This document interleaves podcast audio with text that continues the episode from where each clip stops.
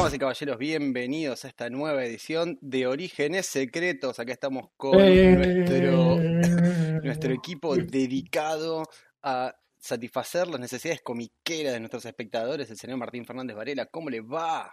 Hola, ¿cómo va? Exactamente, están todos bienvenidos a una nueva emisión de Orígenes Secretos. Yo acá muy contento de hacer este hermoso programa en el canal de Revista Toma 5. Ah, no te esperaba bueno. Eh. Ojalá se haya visto, porque yo estoy viendo el plano de Google Meet y no estoy viendo YouTube ni, ni en pedo por mi el- computadora. El plano de Google Meet se vio perfecto. Eh, claro, el plano de Google Meet se vio, ojalá se haya visto de remera Se ve, se ve, 5 se ve, plano- Vamos todavía, porque viste mi computadora es como que mm, y onda, si yo llego a abrir YouTube acá, de repente mi computadora dice, pará, Meet, YouTube, aquí está, y ya está, ahí quedó, ¿viste? Le tengo que hacer un crematorio informático acá mismo. Pero bueno, sí, como decía, en el canal de Revista Toma 5, esto es una producción de Pijante Contenidos, como ustedes bien saben. Eh, y estoy realmente muy contento de estar acá con el tema que nos atañe hoy, pero antes de eso voy a presentar a nuestro compañero, el señor Matías de Petris. ¿Cómo le va? Pero muy, muy bien, muy bien. Estoy muy contento con el programa de hoy. Creo que vamos a hacer un muy lindo programa porque Mm. me gusta mucho la temática. Hace rato que tenía ganas de hablar de un autor, eh, no necesariamente el autor que vamos a tocar hoy, pero me emociona mucho igual porque me gusta mucho. Soy súper fan de este autor, a pesar de que eso puede no llegar a sonar del todo bien a algunas personas prejuiciosas. Pero a mí me Es cae- verdad. me cae Es muy verdad. bien, es un autor que levanta muchos prejuicios. Casi te podría decir que es un autor que crea una grieta.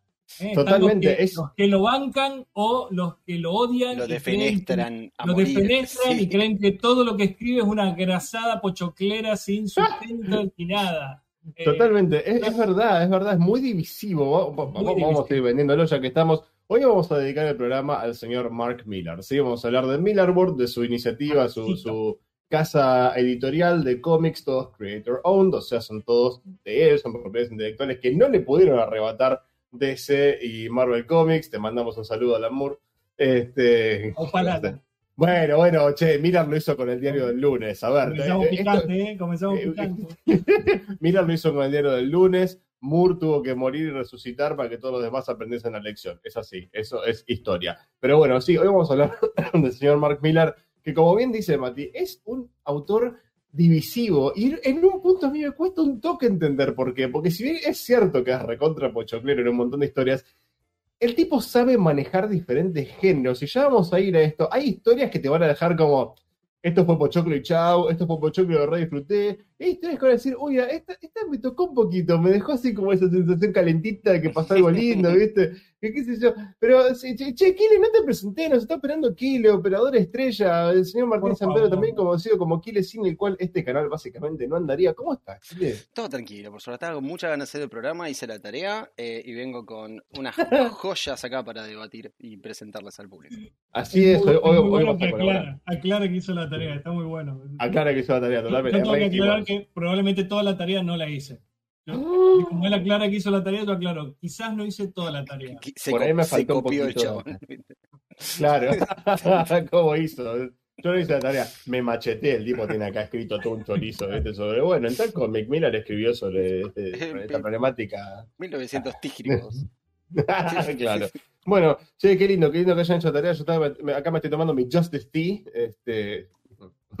no puedo evitarlo. Igual, estoy pensando en ponerle, Estoy pensando. Gracias, gracias. En realidad. Eh, estoy pensando en ponerle otro nombre, porque sabes que este, este es el dato que le va a chupar un huevo a todo el mundo, pero a mí me gusta tomar el té con miel, ¿sí? No juzguen. Y me costó encontrar miel hoy. Tuve que rescatar miel del fondo de tres tarros distintos que estaban abandonados ahí en la heladera. Así que le, le voy a poner frankenté. Está muy está bien. bien. Está muy Está bien. bien, listo. Estoy tomando un frankenté eh, con miel. Eh, Suena muy ¿Sos, bien. sos- sos de- sos del equipo mío que esté de bergamota con miel?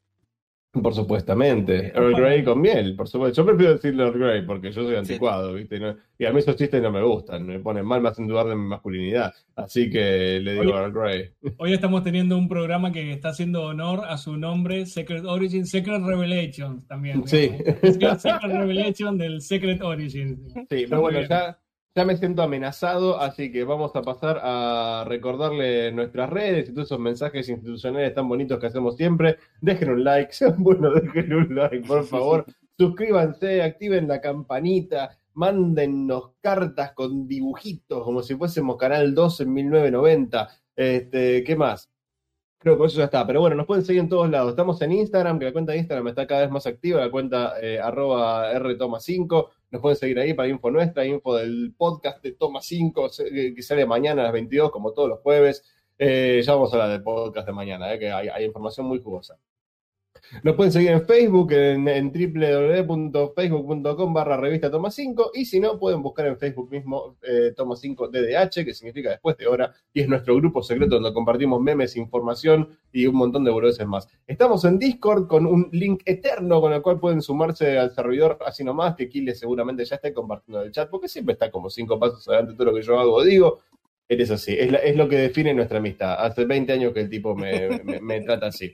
Este, ¿Y qué más? Eh, tenemos un Twitter que cada tanto alguna cosilla sale. Estamos en Twitter como arroba revista toma 5. Tenemos una página web muy bonita, www.revistatoma5.com.ar y, y, y yo no sé si dijimos esto acá, ¿no? O sea, lo hemos comentado en Discord, lo hemos comentado en Facebook y no sé si algún otro lado más. Orígenes Secretos está en Spotify, gente, para aquellos de ustedes que por ahí no tengan ganas de ver estas caripelas, madre de Dios. Lo entendemos prefiera- perfectamente, aparte. Lo recontra Total. entendemos. Sí, sí, y, sí. y prefiera solamente escucharnos, Orígenes Secretos está en Spotify, paulatinamente subiendo todos los episodios. Eh, doy fe que está por lo menos hasta el episodio de Darkseid para escuchar ya, así que tiene unos buenos 4 o 5 episodios para deleitarse. Y- o por ahí nos vieron y, y nos quieren volver a ver, pero prefieren Spotify. Bueno, estamos ahí, estamos ahí. Buenísimo. ahí. Se pierden por ahí alguna referencia, alguna imagen, pero me parece que el grueso de la información de todas maneras llega a donde debe, que es aquí. Así que nos pueden seguir ahí también yo voy y a hacer, yo sí. voy a hacer un, un disclaimer, no, no sé si es Mm. un disclaimer, un agradecimiento primero a las personas que nos están escuchando ahora en vivo, que eh, Sí. si no me estaban fallando la compu son 17, Epa, eh, qué lindo. Y les voy a pedir a esos 17 que clavenle un like al video, que ya quede, Claro. ya está. Eso después ayuda a que cuando el video terminó de reproducirse en vivo, lo que queda grabado, gracias a la combinación de la cantidad de reproducciones que hubo en vivo, las que va a haber, más los likes, eh, se comience a generar eh, un poquitito más de movimiento en el canal, más que nada, que es lo que nosotros queremos, que haya cada vez más movimiento en el canal, sobre todo si el contenido les interesa. Si el contenido no les interesa, bueno, tienen también hay una opción, digamos, Hay un dislike. pueden dejar un comentario de muéranse. Claro, Eh, pelotudo. Váyanse a cagar, manga de dejen- chanta. Claro, déjense Pero- cosa, chantas. eh. pero es una gran verdad, es una gran verdad todo lo que dice Matías, porque como ya hemos dicho en algún programa pasado, el algoritmo de YouTube es un amo cruel, así que hay que satisfacerlo lo más posible. Pero bueno. Me Eso. quedé con alguna red en el tintero, Kile, vos que Eh, tenés el machete ahí. Tenemos el WhatsApp, que estamos compartiendo el teléfono ahí, que es el WhatsApp específico de orígenes secretos, porque así de fashion somos. Exactamente, está abajo a la derecha ¿Algo de la más? pantalla 1536588723. Tienes que Ya sé todo lo que me olvidé. Ya sé, ya sé todo lo que me olvidé. Me olvidé la parte más importante. Si este contenido les encanta, además de likearlo, suscribirse y demás, pueden comprarnos un cafecito para mantenernos despiertos y seguir hablando de cómics. ¿eh? Nos pueden, pueden darse una vuelta por ahí por cafecito.app barra toma 5. Y si son así gente pudiente que dicen, "Hmm, a ver cuántos dólares le doy a esta gente hoy, pueden pasar por Patreon. Que todavía está ahí, pero bueno, qué sé yo, es muy probable que. Resiste, no- resiste la devaluación, resiste el cambio de presidente, Patreon sigue estando ahí. A Es- mí, ¿eh? es a mí ya me da un toque ya. de vergüenza. Es No, te juro, a mí ya me da un toque de vergüenza pasar el link de Patreon, pues como Patreon, que no hay, no hay-. No, no, es tremendo. Yo creo que estamos a punto de movernos a, a un cafecito based model en un 100%. te digo. Cafecito está haciendo igual algunos cambios, así que se está poniendo cada vez más potente. Bien, Cafecito. Uno- Sí, unos cambiecitos. Patreon está complicado, tipo ya pasar la escritura de la casa, ¿viste? O sea, Y sí, Claro, más o menos. ¿viste? acá, en este, acá en este país es dólares. el, en este país es el patrón del mal. Eso ya lo Claro. sabemos, gracias a la devaluación. Así que bueno, Totalmente. Entrás y tenés los tiers, ¿viste? 10 dólares, un riñón, un pibe. Son, son- son esos los que pagan. es muy complicado. Muy Y no tenemos eh, nada que hacer con un pibe o con un riñón, así que quédenselos, no hay ningún problema. Bueno, en fin, eh, ¿tenemos algo más? ¿Tenemos algún mensaje, algún comentario, algo a lo que tengamos que prestar atención? Eh, Master Operator. Sí, tenemos a Nacho Pérez que dice se, se les Mm. escucha bien desde el principio, lo cual es un avance. Eh, aparentemente es un, es un karma de, de este canal que Muy bueno. no se escucha bien desde el principio. Eh, Saluditos a alguien ahí, ¿no? Pero no voy a decir el nombre. Desde la quinta dimensión tiran acá Kickstarter para comprar a Martín una Alienware. Ven ahí. Oh, Por favor, yo me, yo me arreglo con una computadora que tenga menos de, no sé, tres años. Ya está, Debo- porque Debo decir que tenemos un tronco junior que dice, hola chicos, puedo escucharlos mientras me lavo los pies en la palangana. Arrancamos bien. Es tronco, confirmo que es tronco. Sí, Sí, totalmente. es tronco. Leonardo Yanis que dice, qué colgados, se estaban despidiendo y cierto que el control estaba aquí, le gracias a uno que se dio cuenta. che, che, no tan terrible. Arrancó él. porque Me distrae, hace el saludo muy largo. Kile, Kile, vos tenés que decir hola. Hola, hola. Y ya está, yo arranco. pues si yo me quedo, ah, te presento, cada vez sacarte el orto, ¿viste? Ay, me, me ofendo y todo, mentira. Bueno, acá nos Bueno. acaban de abrir un ticket diciendo que Cafecito sigue tirando el link de Patreon, así que bien, ok, ahora veo cómo lo arreglo. Oh, Dios, cierto. Eso que en el chat, ¿no? Con el, Sí, en el con chat. el, Con eh, el Nightbot, era. Exactamente. Maldito Bueno. Un saludo a Nightbot. Eh, entonces, pará, pa- pongan Patreon y los va a mandar a cafecito. Es una, Funciona así, Sí, ah, muy bueno. Igual Bueno, a- a- abajo a la me izquierda, muchas gracias. Me causaría muchas gracias que funcione así. abajo a la izquierda en la pantalla está cafecito.app barra R5 si tienen ganas de ir y dejarnos una colaboración. No, no, no, para- no, no. No, pará, es cafecito.app barra toma 5. Barra toma cinco, Sebastián logró Sí. ponerlo sin R, por suerte. Bien, ¿no? ok, barra toma 5 mejor. Eh. Así que si tienen ganas de colaborar un poco y hacer que el canal siga creciendo, vayan, déjenos un cafezón. Y listo. Y, y si juntamos un montón de cafecitos, no sé, después vemos qué, qué hacemos. Eh, iba a algún lado la idea, pero me quedé a mitad de camino. No, nope, no. No, no. no, nope. No, a ver, no sé, alguno de nosotros tiene que tener un cómic de mierda para, para reseñar acá. Creo que eso lo hacen en otro podcast igual, no me acuerdo cuál. No, de- podríamos este, empezar a tramitar un sorteillo quizás, ¿no? Para Sí, una próxima no. Y ¿Cómo yo, no? yo digo aguantar las dos más porque se nos viene la edición número 10. No es mala. Estamos en la What? 8, Vale. se viene la 10, hay que hacer El, algo el grande. capítulo 8. En un Es verdad, es verdad. Bueno, en un entonces mes podemos. cumplimos 10 programas. Muy Bueno, bueno. podemos, podemos poner una meta, ¿no? Como si juntamos unos, no sé, 15 cafecitos, sorteamos algo, ¿no? Algo de nuestras colecciones personales. Pero, pero algo piola, algo piola. algo piola, sí, no te voy a sortear este sí, Dinosaur ¿viste? Claro, no, y- Youngblood de los 90, no. Algo piola. no. claro, tomó un Youngblood número uno. Youngblood número uno. Te tenés que fumar 15 números de, de Darkness. Igual estoy seguro que ba- barato no debe ser el Youngblood número uno. Seguro que es una bosta, pero seguro que barato no debe ser. A mí, gradeado por CGC 9.8 te sale 20 dólares. ¿Para qué? Lo mataste. Lo maté, boludo. Está muy bien. Oh, qué cantidad de basura que tengo entonces ahí. en el- Esperando la nada misma porque no sube de precio con el tiempo. Claro. Bueno, Cuánta maldad, cuánta maldad. Bueno, entonces, sin más, yo creo que ya directamente deberíamos largar a hablar, perdón, del señor Mark Miller, ¿les parece?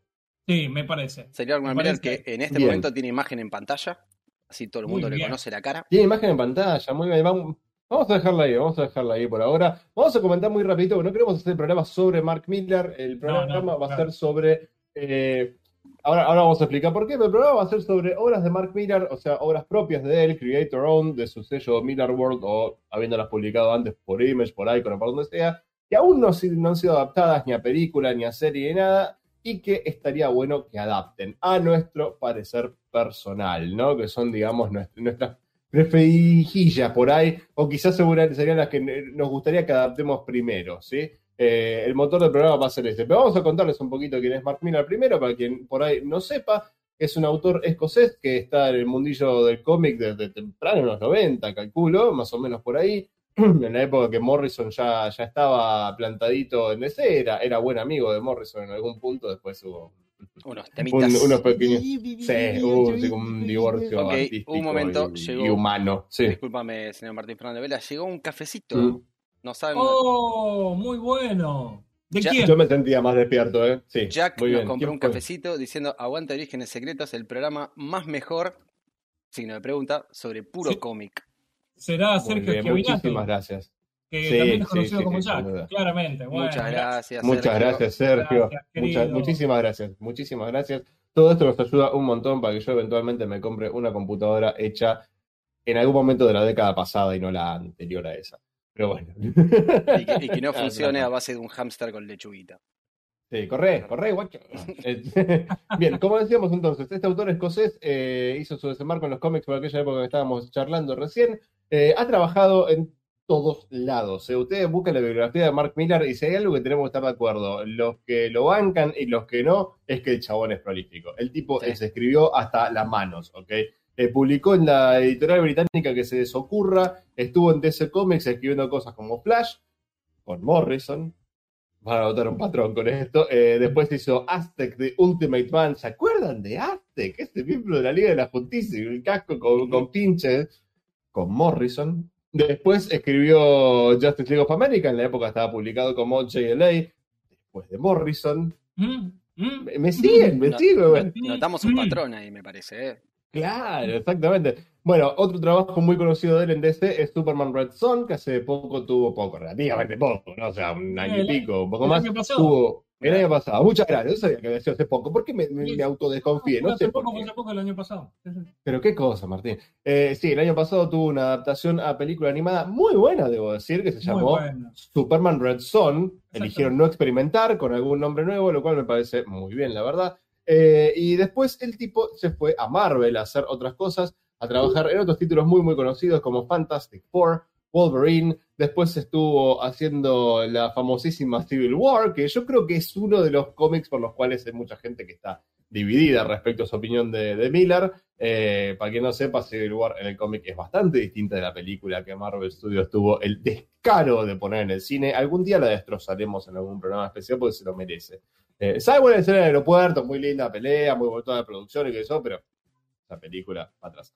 Eh, ¿Qué más estuvo haciendo ahí? Bueno, estuvo haciendo The Ultimates, que podríamos argumentar que fue la primera obra grosa, grosa, grosa de Miller que se adaptó, porque les gusta o no, Avengers en el cine tiene mucho de Sí. Ultimates. Y tenemos un favorito personal del señor Master Operator Kille, que es Ultimate Fantastic Four, que es un gran cómic realmente. Uh, no le gustó, Matt.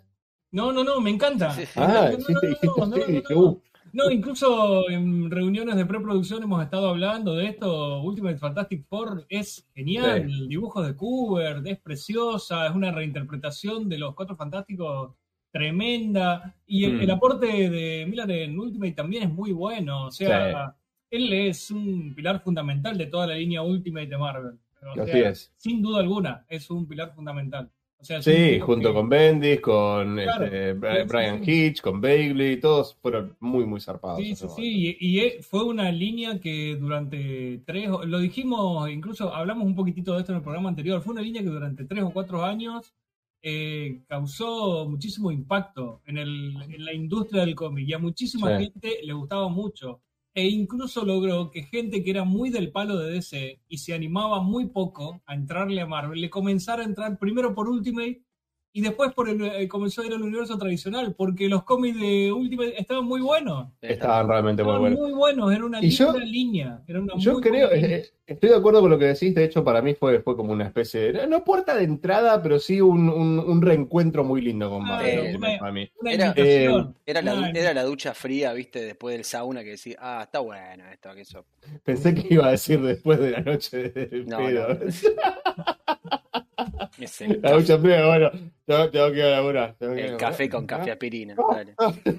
claro, exactamente. Pero bueno, sí, este, ah, para mí fue un, un segundo acercamiento con Marvel que disfruté mucho, la verdad, me gustó, me gustó mucho esa línea. Y ah, esto yo creo que merece análisis, ¿eh? pero acabo de contestar un par de fechas así en la cabeza, ¿no? Y es como que Ultimate Marvel, como línea, incluyendo Ultimate X-Men, porque también estuvo muy bien los primeros números Ultimate X-Men, Sí, sí. llegó a llenar el vacío que había dejado el, el hastío que había ya por aquella época con los títulos de mutantes. Porque durante los 90 Marvel dominaba el mercado con los, no sé, 20 títulos de mutante que tenía por mes a ojo. Y cuando eso empezó, cuando el interés en los mutantes empezó a mermar para el final de la década, de repente, boom, Ultimate, y era de vuelta todo el mercado Sí. agarrado por Marvel con eso. Así Sí, que lo- habría que analizarse a nivel lo que- editorial, ventas y que Claro, lo que pasa ese que- vacío. Paralelo, habría que chequear los datos de publicación, pero paralelo a lo que vendría a ser la movida de Ultimate X-Men, también tenés a Morrison con los New X-Men.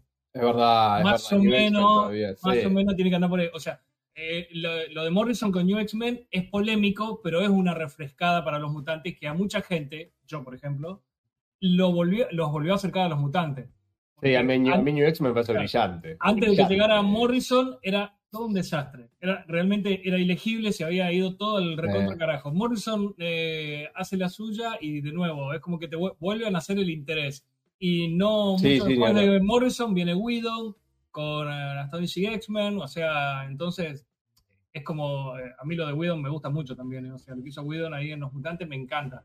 Mm. Entonces habría que ver hasta qué punto, eh, porque los Ultimate X-Men sí estaban buenos, tenían a, a los hermanos Cooper prendidos fuego, Sí, mal. eh, dibujando en los primeros números, después eh, eh, Bacalo me acuerdo que dibujaba un par, eh, o sea, tenía lindos equipos creativos, de, de- de David Finch creo que estuvo incluso, o sea, eh, y la, la, la aproximación que hacían de los mutantes era interesante, estaba Sí. bueno, la verdad que estaba bastante piola.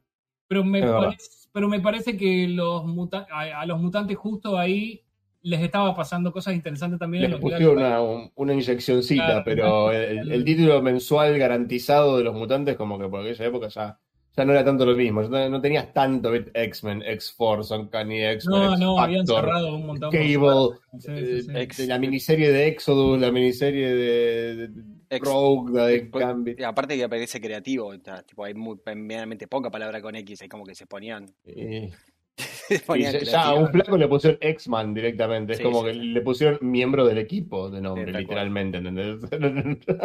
¿Cómo te gastaron, la verdad. Juanito Remera bueno. Roja. Bueno, tenemos mensajes. Igual banco, eh, banco X-Man, sí. Sí, tenemos mensajes. Sergio Chavineta dice, pequeña corrección, en Justice League of America metió solo dos números de relleno excelentes Mm. durante la época de Morrison. Ah, Fue durante, no. mira, es verdad, pensé que ya se había ido Morrison ese momento. Nunca me acuerdo exactamente cuándo se fue Morrison. Sé que no hizo todo JLL, porque son como 120 y pico de números, pero este, no me acuerdo si fue antes, creo que después de la saga esa, Julian September, creo que fue. Esa estuvo simpática, esa me gustó. No me acuerdo si esa ya no la había escrito él. Pasó Mark Wade ahí, pasó todo el mundo, pero a, a- a efectos prácticos lo que quería ilustrar era que escribió JLA poquito, pero escribió durante esa época que fue como el heyday de la Liga de la Justicia, es esa liga que, que todos extrañamos junto con la, la liga de, de Giffen y de Mateis, que no va a volver. La verdad que No, sí, El mundo ha cambiado demasiado como para que esa liga camine, así que tristemente. por lo menos Guy Gardner no va a estar, seguro. Después, después tenemos, discúlpame, a Javi Paredes que dice primero con Adam Kubert y después Imone, Ultimate Fantastic Four es un lindo viaje, va, toda la línea de Ultimate en general era muy interesante cuando arrancó. Es verdad, sí, Ultimate Fantastic Four, eh, aparte tiene, tiene un primer run zarpado de tipo treinta y pico de números que te fumás de una, que está buenísimo. Recién después de eso se empezó a poner medio pesado, pero, pero tiene, tiene un, dos años de publicación súper sólido, por lo menos, por lo menos, y un poco más también, eh, no sé si un tercer año. Y eso es, es un montón, la verdad, está, está muy bien. Pero bueno, estamos yendo por las ramas para variar. Eh, Miller después se va de Marvel, donde hacía el, el trabajo que hacía por contrato, básicamente, como che, te pagamos para escribir esto, bueno, gracias a eso. Y Miller empezó a lanzarse por su lado a escribir cosas, como veníamos diciendo, Creator Owned, arrancando con eh, cosas como Wanted, con cosas como Kikas y demás, que se fueron publicando en diferentes editoriales, que es todo un quilombo de seguir. Por ejemplo, Kikas y varios de sus spin-offs se publicaron en Icon, que si recuerdo bien, Icon es una subsidiaria de Marvel, así que Lo es. Pero es. este, e- es una subsidiaria de Marvel que se debe caracterizar, caracterizar por publicar cosas sin quedarse con los derechos. Y Mm. detalles, claro. Detalle importante. Epa. Detalles. En Icon también publica Nemesis durante su primera edición, publica The Secret Service, que es lo que terminaría convirtiéndose en Kingsman, que es una de las obras que ya está adaptada. Eh, mucho más tarde publica Empress también, ya en- a principios de la década pasada creo que fue que publicó Empress. ¿Y qué más tenemos? Después en Image publicó Jupiter's Legacy, Jupiter's Circle, que se estrena pasado mañana en Netflix, la adaptación, y es lo que nos trajo a colación todo el programa de hoy, básicamente. ¿para qué motivo mentir? por el que estamos acá con este tema. Yeah. Y dos obras que vamos a tocar hoy particularmente también se publicaron en Image, que son Starlight y Chrononauts. Y la lista sigue, tiene un montón de cosas este muchacho, tiene MPH, eh, Superior, eh, ¿cómo se llama esta otra? Prodigy, eh, Super Crook, tiene de todo, de todo. La verdad, como decíamos, te guste o no te guste, el chabón, el chabón es prolífico. Sí, sí. Así que hoy vamos a comentar un montón de la obra. Y justo lo que estaba diciendo, que teníamos eh, algunas de estas cosillas de esta lista que ya estaban adaptados, vos estuviste revisando un poco de eso, Matt, ¿verdad? Eh, sí, sí, sí. O sea. Y si no, te re quemé, boludo. No, no, claro. Esa es la parte en la que no había hecho la tarea, pero bueno. Ah, me tenés que Bueno, vos mencionaste, por ejemplo, Wanted. Eh, Wanted claramente ya está adaptada. Todos se van a acordar de Wanted porque eh, la protagonista es eh, Angelina Jolie. Así que James- claramente. y un muy joven James McAvoy. Exacto, muy, muy, muy joven James McAvoy. O sea, eh, si a mí la memoria no me falla, Wanted debe ser el, el primer cómic del cual vimos una adaptación. Es del 2008. En la película es de 2008, sí. Está Sí, Morgan yo- Freeman en esa película también, ¿no? Sí, sí, yo ya estaba viendo acá. Ah. Eh, sí, sí, sí. eh, está también el rapero este Common. O sea, no, no, eh, Terence Stamp. eh, o sea, Stamp, sí, sí, sí, Terence Stamp el también. jodido general Zod está en Wanted. No sabía, che, Sí, qué sí, por eso, eh, es una, o sea, es una película que la verdad es que si no sabías que venía de un cómic, eh, te chupaba tres huevos, la ibas a ver igual. Era una película Mm. bastante ganchera, la agarra Angelina Jolie cuando todavía eh, estaba, digamos, no estaba de capa caída, todavía era como una actriz que podía hacer personajes de acción, todavía le interesaba ese tipo de cine, digamos, ¿no? Después empezó a tirar para otro lado ella tanto como guionista, directora, productora y como actriz, Sí. empezó a tirar, comenzó a armar otro perfil de actriz. Pero Es- bueno, igual estuvo bien, es como que se fue de la carrera cuando estaba ganando, Jolie, ¿no? sí, no, sí, no. sí. eh, No se quedó de raparla, eso la banco. Y a mí particularmente me parece que hicieron cambios violentos a la hora de adaptar. eh, estamos hablando también del 2008, era un mundo completamente distinto al actual a la hora de hacer adaptaciones de cómics. Hicieron cambios violentos, cambios bastante radicales, pero Sí. de todos modos la película es buena. Es una buena película. Quizás no es la mejor adaptación que se podía hacer de ese cómic, que es un buen cómic también. Eh, el- pero la película es buena. A mí la película me gustó. Me dejó un buen sabor en la boca y en ese momento incluso hasta pensaba que era la mejor adaptación que se podía hacer. Eh, la- lo cierto es que no, se podía hacer una mejor adaptación, pero para el momento es una buena película. No, no sé qué recuerdo tienen ustedes de Wanted. Yo no la vi, así que no tengo ninguno. Ah. Yo la, yo la- la vi, me gustó, la vi antes de, de leer el cómic. El cómic me gustó más que la película, obviamente, pero sí, es una sí. película que zafa. Igual sacamos una duda, o sea, Miller está haciendo, eh, o sea, es prolífico en- fuera del medio del cómic ahora aparentemente también. Están haciendo adaptaciones ahora con Jupiter's Legacy que sale.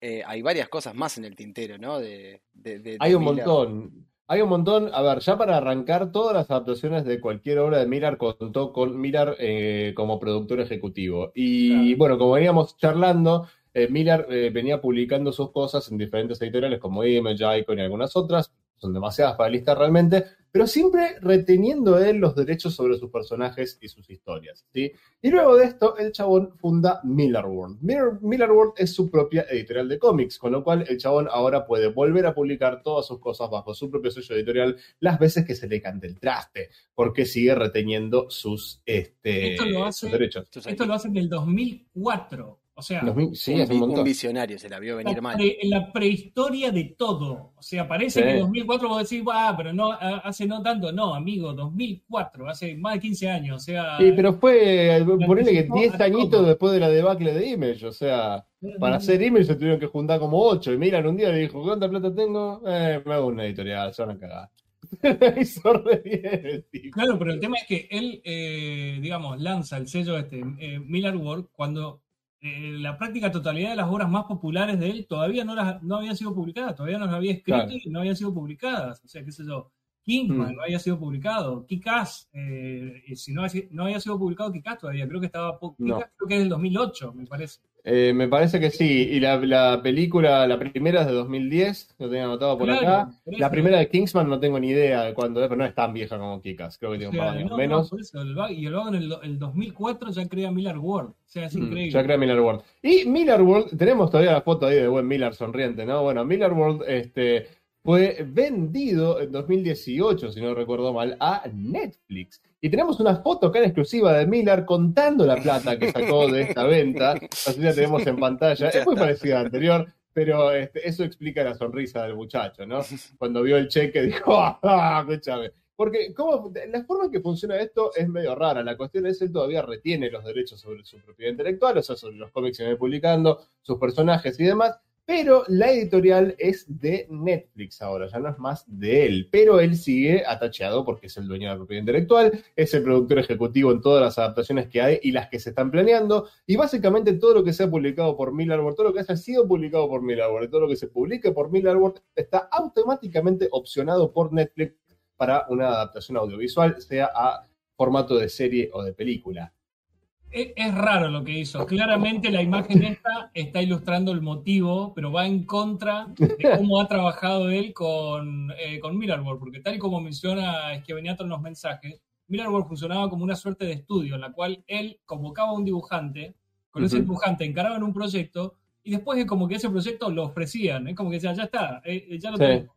¿Quién lo quiere? Icon, ok, Icon. Eh, ¿Cuánta plata ofreces por esto? Y tanto. Y no, pero ya email me ofrece más. Ok, sale por email, entonces, chao. me parece perfecto. Icon, ¿a vos qué te interesa? Esto, porque mira, tengo también esto, esto y esto. ¿Te interesa esto? Mm. Listo, bueno, toma, esta va para vos, Icon, comela, toma. Eh, eh, y acá, en cambio, es como que cerró las puertas. Acá dijo, no, no, de acá en adelante, cualquier obra que hice con Millarworld o que estoy por hacer, sale con Netflix. Y, es que ahora ya no tienen necesidad. No, tal cual. para mí hace años que ya no tienen necesidad de hacerlo y ahora que lo compró Netflix ya directamente no, no hay necesidad de, prostituirse a otra editorial con sus creaciones, ¿verdad? Este, pero sí, antes nada por todo. Publicó con Icon, publicó con Image, publicó. Unpunished lo publicó con Avatar Press. yo no me refiero tanto al tema de, la, de las editoriales, sino me refiero al tema de, eh, bueno, claramente cualquier obra que tenga que ver con Miller no va a salir por Amazon, no va a salir por Apple, no sale por Disney. Bueno, es obvio que por Disney no va a salir. No, por Disney no, va a salir, no. no, no, no. Si salía por Disney, por ahí eh, la adaptación no era 100% fiel, ¿sabes? Pero, claro, pero bueno, Fox también tiene una plataforma de streaming, no va a salir por Fox, no va a salir por Pero Fox es de Disney, lo mismo. O sea, claro, claro eh, Hulu también es de Disney, así que no. Claro, Hulu era de Fox, tal cual. Eh, ¿Qué, no es de Disney por hoy? Batman se quieren matar porque es lo único que querrían tener. remise premium. No sé. Había un meme una vez que estaba Mickey mostrando todas las cosas que eran de él, que estaban como esclavizadas, tipo Star Wars, Marvel y qué sé yo. Y alguien de DC le decía, o, la plaqueta de DC le decía, pero venderías todo por tener a Batman, ¿no? Sí. Ni hablar, boludo. Ya la guita de merchandising. Ay, vale, a Star Wars. O sea que una entrada de guita considerable. Pero bueno, no importa. Así que, eh, como veníamos diciendo entonces, ahora la editorial de Minar es de Netflix. Ay, perdón, ah, Netflix tiene ya eh, sus dedos listos para adaptar cualquier cosa y hoy vamos a charlar un poquito sobre qué cosas nos gustaría que Netflix eh, opcione primero, ¿no? Algunas de estas tienen, algunas, o sea, a ver, vamos, vamos, vamos a ponerlo en claro. Si ustedes van ahora y buscan eh, tal serie, tal historia que nosotros mencionamos hoy, adaptación que yo, alguna noticia de tal estudio opcionó tal cosa para adaptación, va a haber. Pero esas cosas están en recontra pañales, en recontra pañales. Es como, le preguntaron a este director si le coparía hacer tal historia en forma de película y el chabón dijo que sí. Ya está. Ya está. de, ahí a que haya un casting, una producción, fechas, o sea, un guion, adaptado autorizado, mínimo, un, un showrunner elegido, un, productor que ponga la tarasca, o sea. Claro, por eso, o sea, olvídense, pero todo está básicamente preopcionado por Netflix ahora. Así que bien, bueno, vamos, vamos a arrancar, vamos a arrancar con algunas de las cosillas que hemos releído para tener frescas en la mente, para comentar el día de hoy, y me gustaría ¿Saben qué? Estoy muy atragantado, así que vamos a hacer un, pequeño switcheroo, un enroque. ¿Te animás a arrancar vos, Matt, con este. Sí, ¿Con qué quieres arrancar? Voy a arrancar eh, contándote, por ejemplo, contándole a los dos que se imaginen que son un niño de 12 años, que vuelven a ser eh, un niño de 12 años, que están en la secundaria, que juegan al básquet, que les gusta jugar al básquet, que están jugando bastante bien, están bastante bien jugando al básquet, de repente comienzan a tener unos problemitas en los huesos. Eh, tuvieron un par, de fractu un, par de, par de fracturas, pero bueno, eso por ahí en un chico adolescente suele pasar. Comienzan a sentirse cada vez más cansados, comienzan a tener dolores. Más eh, flaco de 40 que adolescente. Claro, exactamente. Eh, van, se hacen unos chequeos médicos y lamentablemente a, la, a ustedes y a la madre de ustedes les dice el médico, eh, no, estás muy mal, estás teniendo esclerosis múltiple, una enfermedad de mierda, lamento mucho que la tengas a esta edad, a los 12 años, eh, la verdad que tu cuerpo va a ir empeorando, no va a ir mejorando físicamente. Esa es la que tenía Stephen Hawking, ¿no? Eh, sí, No, claro. sí, Uh, ¿es ¿no? esa? boludo. No, no me acuerdo cuál era la que te pero es un bajón, igual No es una sé. degenerativa tremenda. Claro. Sí. Eh, bueno, la cuestión es que entonces se van sintiendo cada vez peor, la verdad que cada vez peor. Lo único que les está quedando como consuelo es que, bueno, tienen un amigo que los va acompañando a ustedes eh, a la hora de ver películas, que es prácticamente una de las pocas actividades que pueden hacer porque es tanto el dolor que están teniendo, tanta la parálisis que les está tomando el cuerpo, que la verdad que ya actividades físicas no pueden hacer ninguna. La vida de ustedes se ha transformado en un verdadero infierno, les cuesta mucho despertarse todos los días a la mañana y levantarse y ponerle onda. Se, Pero lo Se me tienen, está poniendo mal se puso eh. re dark el programa, boludo. pero lo Sí, tienen ahí a Henry Cavill. A Henry Cavill que está haciendo de Superman, que está haciendo un Superman maravilloso. Hoy cumpleaños. Hoy cumpleaños. Hoy cumpleaños. Hoy cumpleaños Henry Cavill. Y en esta ficción que les estoy narrando ya va por su quinta película de Superman. Cinco películas de Superman protagonizadas por Henry Cavill. Y la verdad que Henry Cavill se transformó en, en el héroe que a ustedes les encantaría. Es, el Superman que ustedes quieren ver, lo ven ya en cinco películas. Es, eh, es una locura. Eh, y de repente una noche ustedes están ahí, todo con su cuerpo reventado de 12 años, esclerótico, eh, tirados en la cama, depresivos. Aparece un monito, Ay, Dios. eh, aparece un monito con un traje de astronauta y les dice, eh, Obvio. Esta noche es tu noche. Así como, Ah, el monito vino ya para. claro, esta noche es tu noche, esta noche hay fiesta. Yo, yo, yo también me bajé esa película. No, creo que me Ah. equivoqué. no, no ter- y no terminaba bien. Eh, bueno, no, la cuestión es que el monito este que hace los transforma a ustedes en Henry Cavill, pero no en Henry Cavill el actor. Los transforma a ustedes en Superman con la cara de Henry Cavill. Ok. Así Estoy comprando. de ahí en adelante, ustedes que hasta hace 30 segundos eran un chico con esclerosis múltiple de 12 años, de repente se transforman en Superman con la cara de Henry Cavill, que es un actor. O sea, pará, pará, de pará. Superman. Porque Sin embargo, ustedes- En la vida real ustedes sí son Superman y tienen la cara de Henry Cavill. Ok. Claro, eh, esto quiere decir que el día de mañana Henry Cavill se levanta a la mañana y, lee el diario y se entera que hay un tipo por el planeta volando con su cara. Exactamente, Henry Cavill va a tener problemas. Warner va a tener problemas también. O sea, ambos van a tener Devaluadísimo, de- pero devaluadísimo Henry Cavill de repente. Claro, sí, sí, sí, ambos van a tener problemas porque hay un tipo con la cara de Henry Cavill que puede hacer las cosas bien o puede hacer las cosas mal, pero la cuestión es que tiene poderes. así que, o sea, y tiene los poderes de Superman, no cualquier tipo de poder. Bueno, Pero por ahí no sabe armar una computadora tan sexymente como él en Instagram. No, claro, o sea. es, proba- es probable que no. Hay skills y skills, qué sé yo, ¿viste? Sí, sí, sí, es, es así, es verdad. Bueno, esto que acabo de describir, esta ficción eh, chiquitita poniéndola al día que acabo de describir, es el plot básicamente de Superior. Superior es uno de los cómics que estamos mencionando hoy, que está, por supuesto, escrito por Millar, obviamente, dibujado por eh, Lenny Francis Yu. Superior es, tal y como lo acabo de, de, de alguna manera, digamos, eh, Resumir. explicar, es un homenaje a Superman. Ni Claro. más ni menos, de la forma menos sutil posible y sin embargo con muchísimo amor.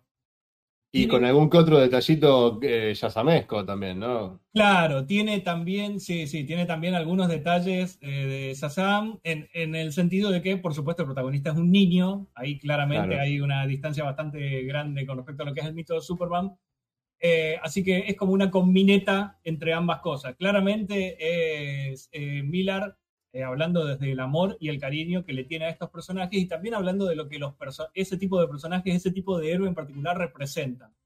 ¿Qué representan para la sociedad? ¿Qué significan para la sociedad? ¿Cuáles son los valores que transmiten? ¿De qué manera la sociedad se, es interpelada por esos valores? Y, también eh, haciendo una, una historia que por momentos pega bastante duro, porque bueno, el eh, protagonista de esta historia, tal y como lo mencioné, digamos, Simón Pony, tiene esclerosis múltiple eh, y la realidad es que eh, este momento en el cual él se transforma en este superior puede llegar a ser un momento que se prolongue o no, pero eso va a traer consecuencias. Eh, Una de las consecuencias, por ejemplo, puede llegar a ser que si él decide quedarse como superior, nunca más puede volver a ser Simón Pony.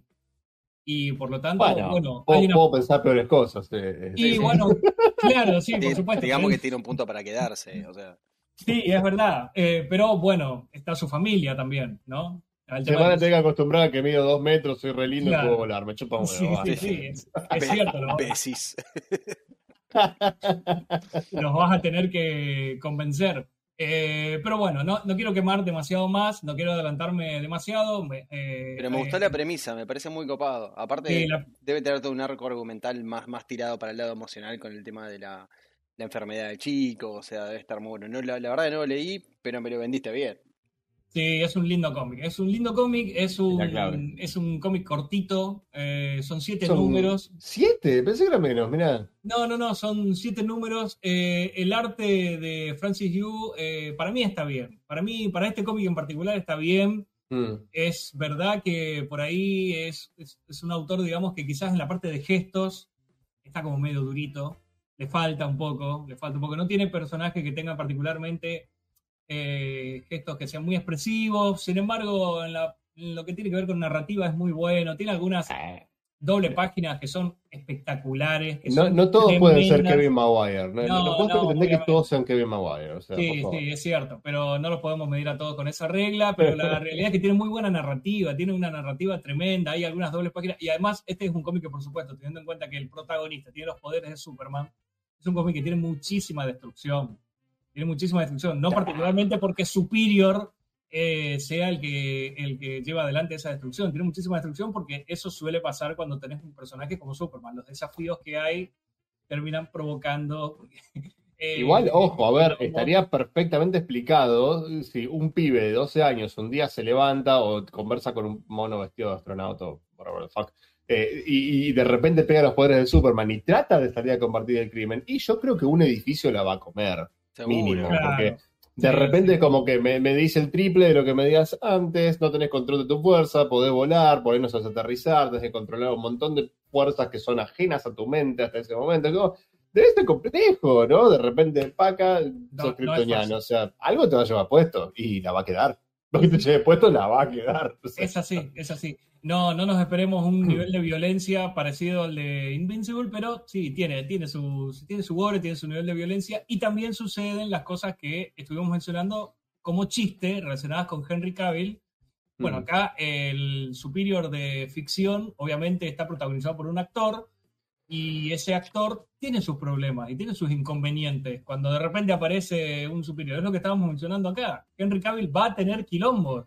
Que aparece un Superman con la cara de Henry Cavill. Y Warner también va a tener quilombo. Sí, y sí. DC también va a tener quilombo. El, Todos van a tener quilombo. el Fernando burlando del Miller Wall se estaba llenando los bolsillos ya. Exactamente. Es que si, eh, si destruye propiedad privada, ese superior, ¿quién la paga? Y bueno, si fuera Superman el que destruiría propiedad privada y yo se la tengo que cobrar a alguien, se la cobro a DC. ¿Qué me importa si ese Claro. Superman es de DC o no? DC, eh, ATT, pagame el edificio que me acaba de romper Superior. Superman. Como si AT&T no estuviese endeudado encima, ¿no? Claro, bueno. Hola. AT&T, me debes un edificio. A vos te Claro. Pone- ponete en la fila. Ponete en la cola. Debo un edificio por país en promedio. Acá justo Sergio Llavinato está diciendo, Miller, el tipo que escribió todo tipo de Superman, Superior, Hack, Red Sun, el Animated, menos al auténtico.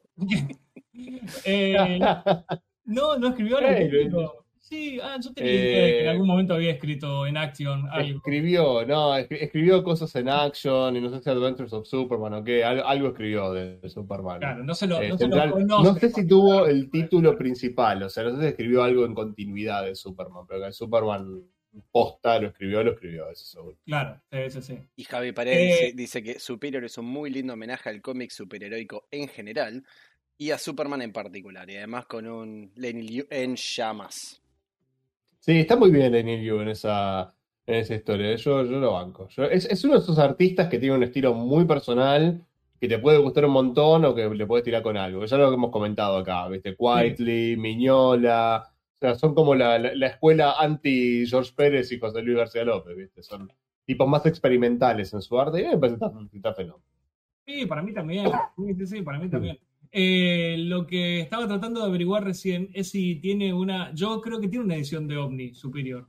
Eh, así que, bueno, es un cómic que. Una, una edición superior, digamos. Una edición superior, Ah, exactamente. bueno, Dios. Muy bien.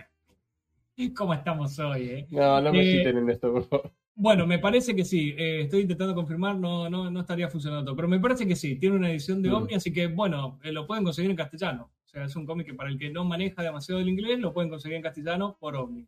Hay varias cosas de, Miller que están publicadas por, por OVNI. ¿eh? Hoy, varias. hoy me encontré. No tengo, no tengo el catálogo realmente, pero después, ¿saben pero a quién le podemos consultar? A, a Gonza de Comic Center. Gonza, sí. De- o sea, la serie que, se, que va a estrenar en Netflix dentro de dos días, eh, esas Omni la publicó completa. Sí, Al menos la serie está. principal, en dos tomos. Bueno, Circle, ¿no? ¿Solo Legacy? Eh, y Legacy sé que sí.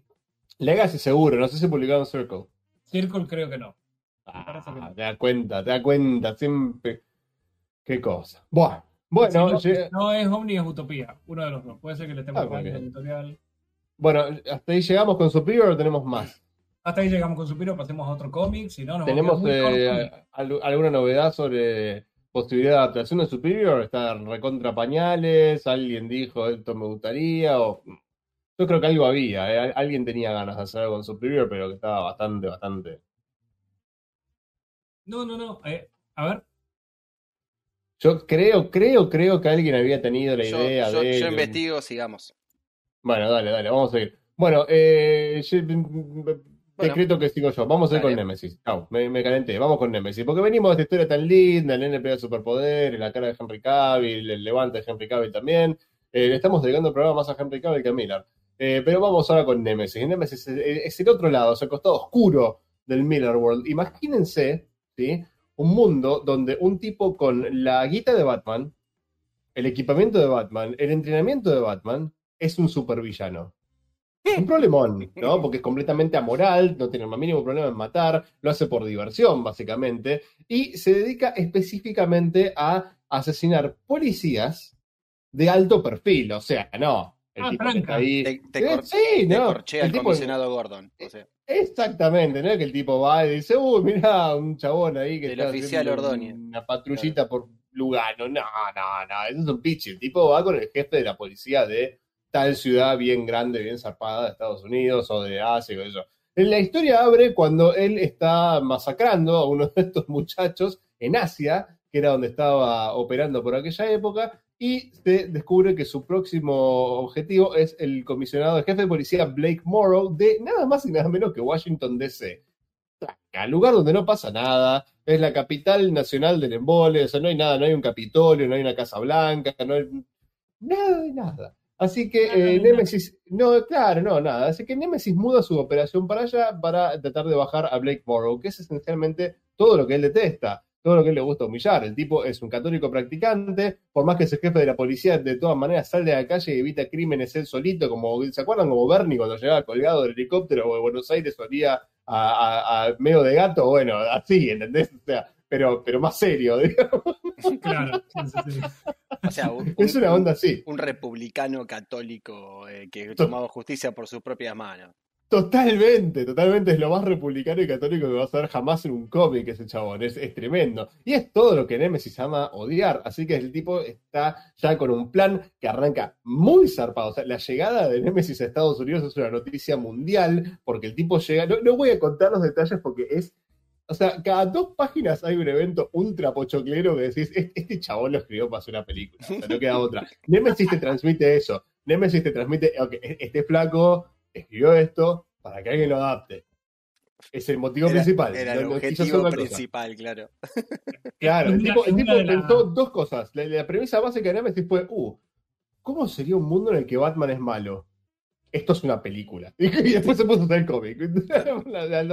Las pensó en ese orden, dijo, uh, esto es re película.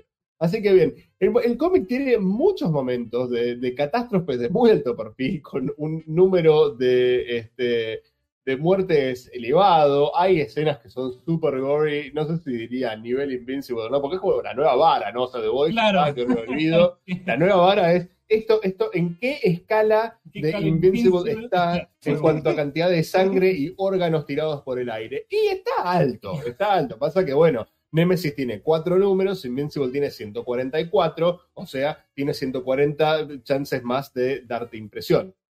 ¿No? Este, pero bueno. no, en esos cuatro números se ve bastante, bastante sangre y gore y explosiones y demás. Es muy, muy, muy pochoclero, como vengo diciendo, todo explota, todo revienta por el aire. Y Nemesis, Nemesis tiene esa cosa tan Batman de siempre estar cinco pasos adelante, ¿no? O sea, cuando todos creen que, ah, lo van a enganchar, lo van a agarrar, que yo, el chabón ya estaba en un avión, mirando todo de lejos, les había dejado una trampa a ellos, se caga de risa, le cuenta la próxima trampa que al, al, minion de al lado de esto, boludo, que, ellos se van a estar ahí. son los tarados, jefe. Es, todo muy así, ¿no? Es como el, el supervillano perfecto que no pueden atrapar. Así que les recomiendo, léanlo si tienen ganas de una experiencia pochoclera. A mí me dejó con eso, ¿no? Con el, con el esto es re peliculero, mano. O sea, al punto que no, no, no, se puede spoilear. No se puede spoilear porque no se puede contar mucho sin spoilear. Son cuatro números nada más. En todos los números pasa algo cada página y media, más o menos es, es, muy, muy sobrecargado, muy sobrecargado a propósito, ¿no? es un cómic eso que lo abrís y te vuelan los pelos para atrás. Sí, sí, totalmente. Entonces, oh", me, me, pone la barba acá, ¿viste? Cuando lo abro, oh, por Dios, qué quilombo, es Todo explota, todo muere, todo pisa un tren y después lo que queda lo pisa un avión. Pasa, de hecho. Así que no, no lo del tren y el avión, pero bueno, son situaciones separadas que ya van a ver, ya van a ver. Creo que hay una publicación en castellano, así que sí, yo esa en particular la recomiendo, la recomiendo como lo que es. choclo. No se van a llevar una experiencia de, uh, qué cómic, boludo. Es, All Star Superman de vuelta. No lo puedo procesar, esto es muy. No, no, no se van a llevar eso, no van a estar como. Viste, como cuando terminan de ver el, el, el The End of Evangelion, que están como, ¿para qué mierda viví? No, no, no. No les va a revolver el seso de esa forma. Se van a quedar como, ¡ah, todo explotó! Así que sí, muy recomendado. Eh, ojalá, ojalá hagan una peliculita con esto, pues sería muy, muy divertido. En el aspecto del cómic, el cómic tiene cuatro números. Hubo una secuela anunciada tan temprano como 2012. 2012. Y la secuela nunca se hizo. Y por un lado, yo creo que está bien. ¿Por qué? Porque el final es bastante abierto. ¿sí? Da para secuela. No voy a decir quién vive, quién muere yo, porque no tiene chiste. No hay spoiler. Da para secuela. Nada de spoiler. El tema es, da para secuela y no da para secuela por igual. Está genial que quede el final abierto y que nunca se siga. Honestamente, a mí me parecería un error que le hagan una secuela. Así que por ese lado, bueno, hubo una secuela anunciada en un momento. El dibujante de esto es Steven McNiven, es la misma dupla creativa de Civil War. McNiven está muy bien en este cómic, tiene, tiene algunas páginas mejores que otras realmente, pero está bastante bien este cómic. Es para mí es un dibujante que, que, cumple y por ahí se descuida y te da un poquito más, pero no es una cosa que, tenés grabado como dibuja el chavo en la cabeza, por lo menos a mí no, no me pasa. Pero está bastante bien. Y un detalle que no mencionamos sobre cómo funciona Millarboard es que Millar, como, como decía Sergio en el chat, convoca a un artista para hacer una obra y parte de lo que él acuerda con los artistas, con los dibujantes de los cómics, es que lo que sea que hagan juntos es 50 y 50 el crédito para cada uno. Eso va para todo, va a regalías de merchandising, adaptaciones audiovisuales a futuro, etcétera, etcétera. O sea, John Romita Jr. todavía está con los dedos acalambrados contando guita de Kikas. ¿Se entiende? Este, así que sí, Miller podría estar haciendo incluso aún más plata con esto, pero elige no hacerlo porque es un tipo de derecho que banca a los creadores, así que bien por él. Por ese lado, la verdad, creo que nadie tiene nada para reprocharle. pero bueno, Muy bien. con eso cierro Nemesis y Kile, Kile, mira, yo no me quiero arriesgar a que nos quede afuera Chrononaut. Lo mandamos Así que te pido, te pido por favor, te lo pido por favor, porque es increíble Chrononaut, me encanta, lo amo, lo amo. Bueno, eh, Chrononauts de Mirar con John Gordon Murphy, la verdad, súper grosso. Eh, son cuatro números nada más. Y es algo muy parecido a lo que dijo Martín. Son cuatro números donde todo el tiempo pasa algo. Premisa. Llegamos a un punto en la ciencia del presente donde podemos mandar dispositivos al pasado. El cómic empieza con una escena muy copada que mandamos un satélite a través del espacio-tiempo y podemos ver a todo color en vivo cómo se da una batalla de la guerra civil americana. Y eh, todo el mundo, en como que si pasa en una cadena mundial, puede ver eh, cómo de repente eh, se, se, dan los eventos en vivo de la guerra civil. Zarpado, es, es, espectacular. El tema es que estos dos muchachos, Corbin Quinn y Danny Riley, deciden tomar el siguiente paso. vamos a mandar la primera misión tripulada a través del tiempo.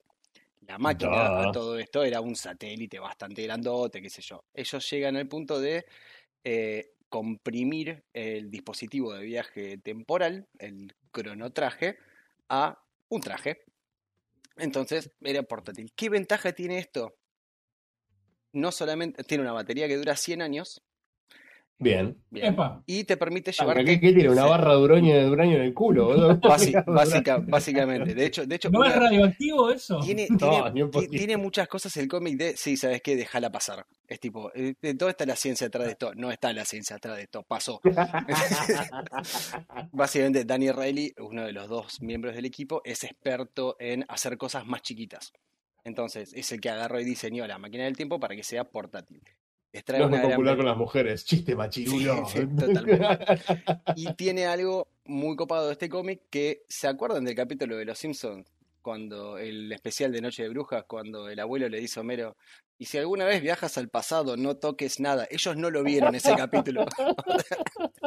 Hay que mirar los Simpsons. Hay que mirar los Total- Simpsons. ellos no vieron, no vieron el capítulo y tenés una aventura de estos dos psicópatas, porque es una forma de decirlo, es- estos dos psicópatas a través del espacio-tiempo, e- eras histórica, es muy raro y voy a decir algo que no puedo creer y es algo que le pasó a, a Martín con Nemesis. Todas las páginas pasa algo. Y hay algo muy raro que tiene Chronout, es que es muy raro ver dos páginas en el mismo tiempo. Es como que están caminando y de repente se van a otro tiempo a hacer otra cosa. O de repente están Claro. en la época de los mongoles y es tipo, para, vamos a tomar un café a París en los años 20. Y, y van así, Esperá que quiero puchos de California en los 50, claro. tal cual, tal cual. El tema es que, obviamente, van pasando cosas y son cuatro números, pasan cosas bastante rápido y la trama es bastante acotada y simple, ¿no? Pero eh, la cagan. O sea, la cagan violentamente. Inevitablemente. Y inevitablemente. mandan a un equipo a detenerlos a través del tiempo. Lo cual, ah, sí, lo cual Oh. está complicado. Les mandaron un SWAT, pero la T de SWAT era por temporal. en Totalmente. esa, ¿no? Estra- estrategia, armas y tiempo, ¿viste? Y- así que, no, la verdad de Cronos es un, un sólido 9 de 10, son cuatro números. Oh, Sí. bueno, 9 de Sí, 10. sí, la verdad está muy bueno, es muy llevadero, los personajes están bastante bien desarrollados, más allá de que son cuatro números, la acción está muy buena, tiene unas escenas completamente psicópatas, y ya lo habíamos hablado con Martín Varela la otra vez, es si esta, este, este cómic se tiene que adaptar a una película, hay un solo director que puede dirigir esta locura de cuatro A números que hay, Michael Bay. Es así, Definitivamente. esto, esto es material Definitivamente. Michael Bay al 1500%. Yo, a ver, yo no banco a Michael Bay al punto que me fui de cine después de ver Transformers sintiéndome estafado. Segunda vez en mi vida, la primera fue con Batman and Robin de Schumacher. La primera, Este- ¿no? la primera Transformer, ¿ya te sentiste estafado? Con la primera Transformers me sentí estafado. Dije, no, alguien me debe dos horas y plata, boludo. Es terrible esto que acabo de ver. Tortugas Ninja ni me animé a verla, ¿viste? Vi alguna otra cosa de Michael Bay que dije, bueno, ponele. tal. Tiene su manejo de la acción el chabón. ¿sí? Tiene, tiene un buen manejo de la acción. Todo explota, es fantástico. Todo, todo, todo es awesome y todo explota. y eso. Este cómic lo tiene que adaptar él. Definitivamente. O sea, me, me- me- me desilusionaría muchísimo que no lo adapten con, con Michael Bay. Sería como que te digan, che, van a hacer la primera película de X-Men, estamos en 1999, ¿no? Y, y Xavier va a ser cualquier persona menos Patrick Stewart. No, No, no. es el primer nombre que esperaba del casting, Patrick Qué Stewart. mundo horrible este. Claro, esto es lo mismo, esto es lo mismo. Si uno dice, Maldita "Va a adaptar narrador. Chronos", dirige Michael Bay, no, no. ¿Para qué? ¿Para qué? Claro, lo que pasa es que se, se está quedando medio, esta es mi opinión personal, se está quedando medio viejo también Michael Bay. Ya hay como, No, hay como directores un poquitito más frescos y modernos que siguen en la línea de él y que quizás eh, están como más preparados, qué sé yo, el director de Deadpool, por ejemplo, eh, ¿cómo es? Miller, creo que es Tim Miller, ponerle que es un director Sí. que dentro de que es la línea de los directores de acción así medio zarpados, eh, quizás por ahí, va, esa es mi opinión. Las últimas películas de ¿Vos querés que Kire te hackee? No, no, no, yo tengo mis reservas con respecto a Michael Bay. De hecho, Michael Bay en una época era un director que me gustaba mucho. Sí, sí, hablando de Eh, Michael Bay no vas a tener internet tampoco. no, no. Che, Transporter es de, Bay- es de Bay, ¿no? ¿Cuál? Transporter, transportador es de Bay, ¿no? No, no, no, no. El- el- ¿No? ¿No es de, No, no es de no. Besón? Esa. Claro, Luc Besson, sí, Ah. el transportador es de Luc Besson. Que es el, es Eh, Michael Bay francés que tiene No, una, Michael una Bay francés. Michael Bay tiene, qué sé yo, La Roca, Armagedón. Jean-Luc eh, Baguette. Claro, o sea, no, no. Bueno, eh, así que nada, un sólido 9 de 10. eh, para mí, Chrononauts, una, eh, una excelente experiencia. Tiene una secuela, se llama Future Shock. También otra historia autoconclusiva que se desarrolla más que nada en el futuro, de ahí el nombre, Future Shock. La primera serie Chrononauts va a diferentes eras del pasado. Y solamente para dejarles un poco de manija, si no están convencidos para leerlo, todo el arco argumental de la primera saga arranca porque en una tumba bizantina de- no descubierta descubren un F-14 de 3500 años. Un avión de combate. 3.500. Porque el traje te permite llevarte cosas. Ay, Dios, qué Muy lindo. bueno, muy bueno. A lo Ant-Man, tipo, lo- llevé el avión. Sí, te llevaste el avión. Ay, muy Dios. bueno. Excelente. Muy bueno, muy bueno, muy bueno. Yo, A mí me la vendiste, Kile. ¿Eh? La Eh, me la verdad, vendiste. son cuatro La- numeritos, está muy, está, está muy muy bueno, la verdad. Yo tengo que leer la ver. secuela, me enteré hace re poco que salió secuela el año pasado y no, no la tengo leída. Eh, yo, igual que Javi, que lo está mencionando ahí, soy muy fanático de Morphy como dibujante. Así que para mí, eh, Chrononauts, eh, viste, la, la esquivé por, por boludo. O sea, en realidad la esquivo porque Miller tiene un montón de cosas para leer. Entonces, viste, es como que eh, abordar toda la mini maxi serie que saca, es, aun cuando te gusta el vago cómo escribe, es muy complicado. Digo, si fuera lo único que lees, digamos, sí, ponele, pero hay cosas postas que no leí de Miller, pero no porque no me hubieran interesado en su momento cuando empezaron a salir, sino porque, uh, flaco, chabón, pará, dejá de publicar cosas. O sea, Pará, pará de publicar. sí, es que el tipo- un poco, boludo. O sea, Aparte de lo prolífico, a mí lo que me sorprende de Miller en un punto, que, que, eh, todo el research y la releída que hicimos para este programa, a mí me, me- me está obligando a confesar que soy un poquito fan de Miller. Y creo que me di cuenta hoy, mira lo que te digo. Es que el tipo puede abordar diferentes subgéneros y, y los hace bien. O sea, si el cómic es ultra pochoquero, grasa, te explota el cómic después de terminar de leer, eso es porque él lo quiso escribir así. Y después Sí. va y te escribe un hack.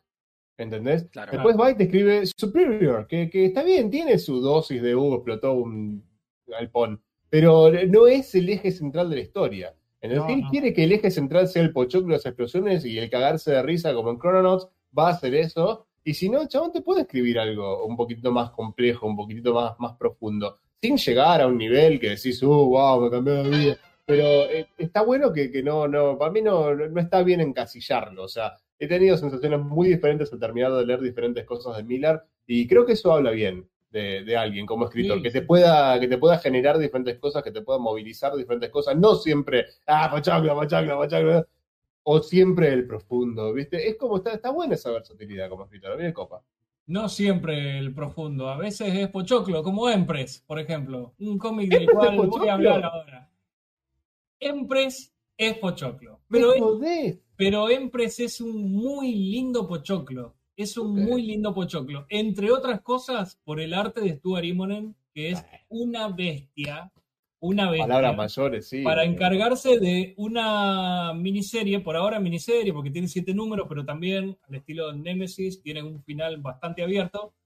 Eh, una miniserie que es una Space Odyssey muy a lo saga de. Brian Bogan y Fiona Apple, muy a lo saga, solo que en plan divertirse, en plan pochoclo. Eh, la, la miniserie esta, digamos, comienza con un la protagonista, esta Empress, la que da título a la serie, es eh, una emperatriz, como su nombre lo dice, que muy, muy joven se casó con un eh, dictador, eh, muy en plan Thanos, digamos, un tipo súper poderoso que está ahí sentado en su trono, Como roba este tipo, por Dios. la agarró a esta tipa, eh, le hizo tener tres pibes, eh, domina gran de la galaxia y ese planeta, y bueno, y, y la verdad que la tipa esta eh, se hinchó los ovarios, no quiere saber más nada con este tipo, lo odia a Opa. su esposo, quiere huir de esta vida, quiere salir de acá. eh, y se complica mucho porque es muy difícil escapar de Thanos, digamos. O sea, es muy complicado. sí. Es muy, muy complicado. Así que, bueno, logró convencer al que vendría a ser eh, el guardia principal de la de lo que vendría a ser la, el- de los guardias que la protegen a ella, el cabecilla de todos ellos, De su, su, su escolta personal. Su escolta Bien. personal, exactamente. El jefe de las escoltas personales lo logró convencer para que entre los dos armaran un plan para poder huir de las garras de su esposo y llevarse a sus tres hijos. Con el inconveniente de que la hija mayor, mujer adolescente, no quiere saber nada con separarse de su padre, porque es bastante viva, porque le dice, a vos papá no te cae bien porque es un emperador dictador y vos no pudiste hacer tu vida porque es tuviste que tener nosotros, puta, claro. pero yo soy eh, la hija del tipo más poderoso de la galaxia. Así que yo soy, entre mis amigos adolescentes, yo soy la reina. Y vos me querés alejar de mi vida perfecta y genial. Mamá, no, no te lo permito. Te voy a poner todas las trabas, y por haber. No me importa que me agarré los pelos y que me llevé vos en tu.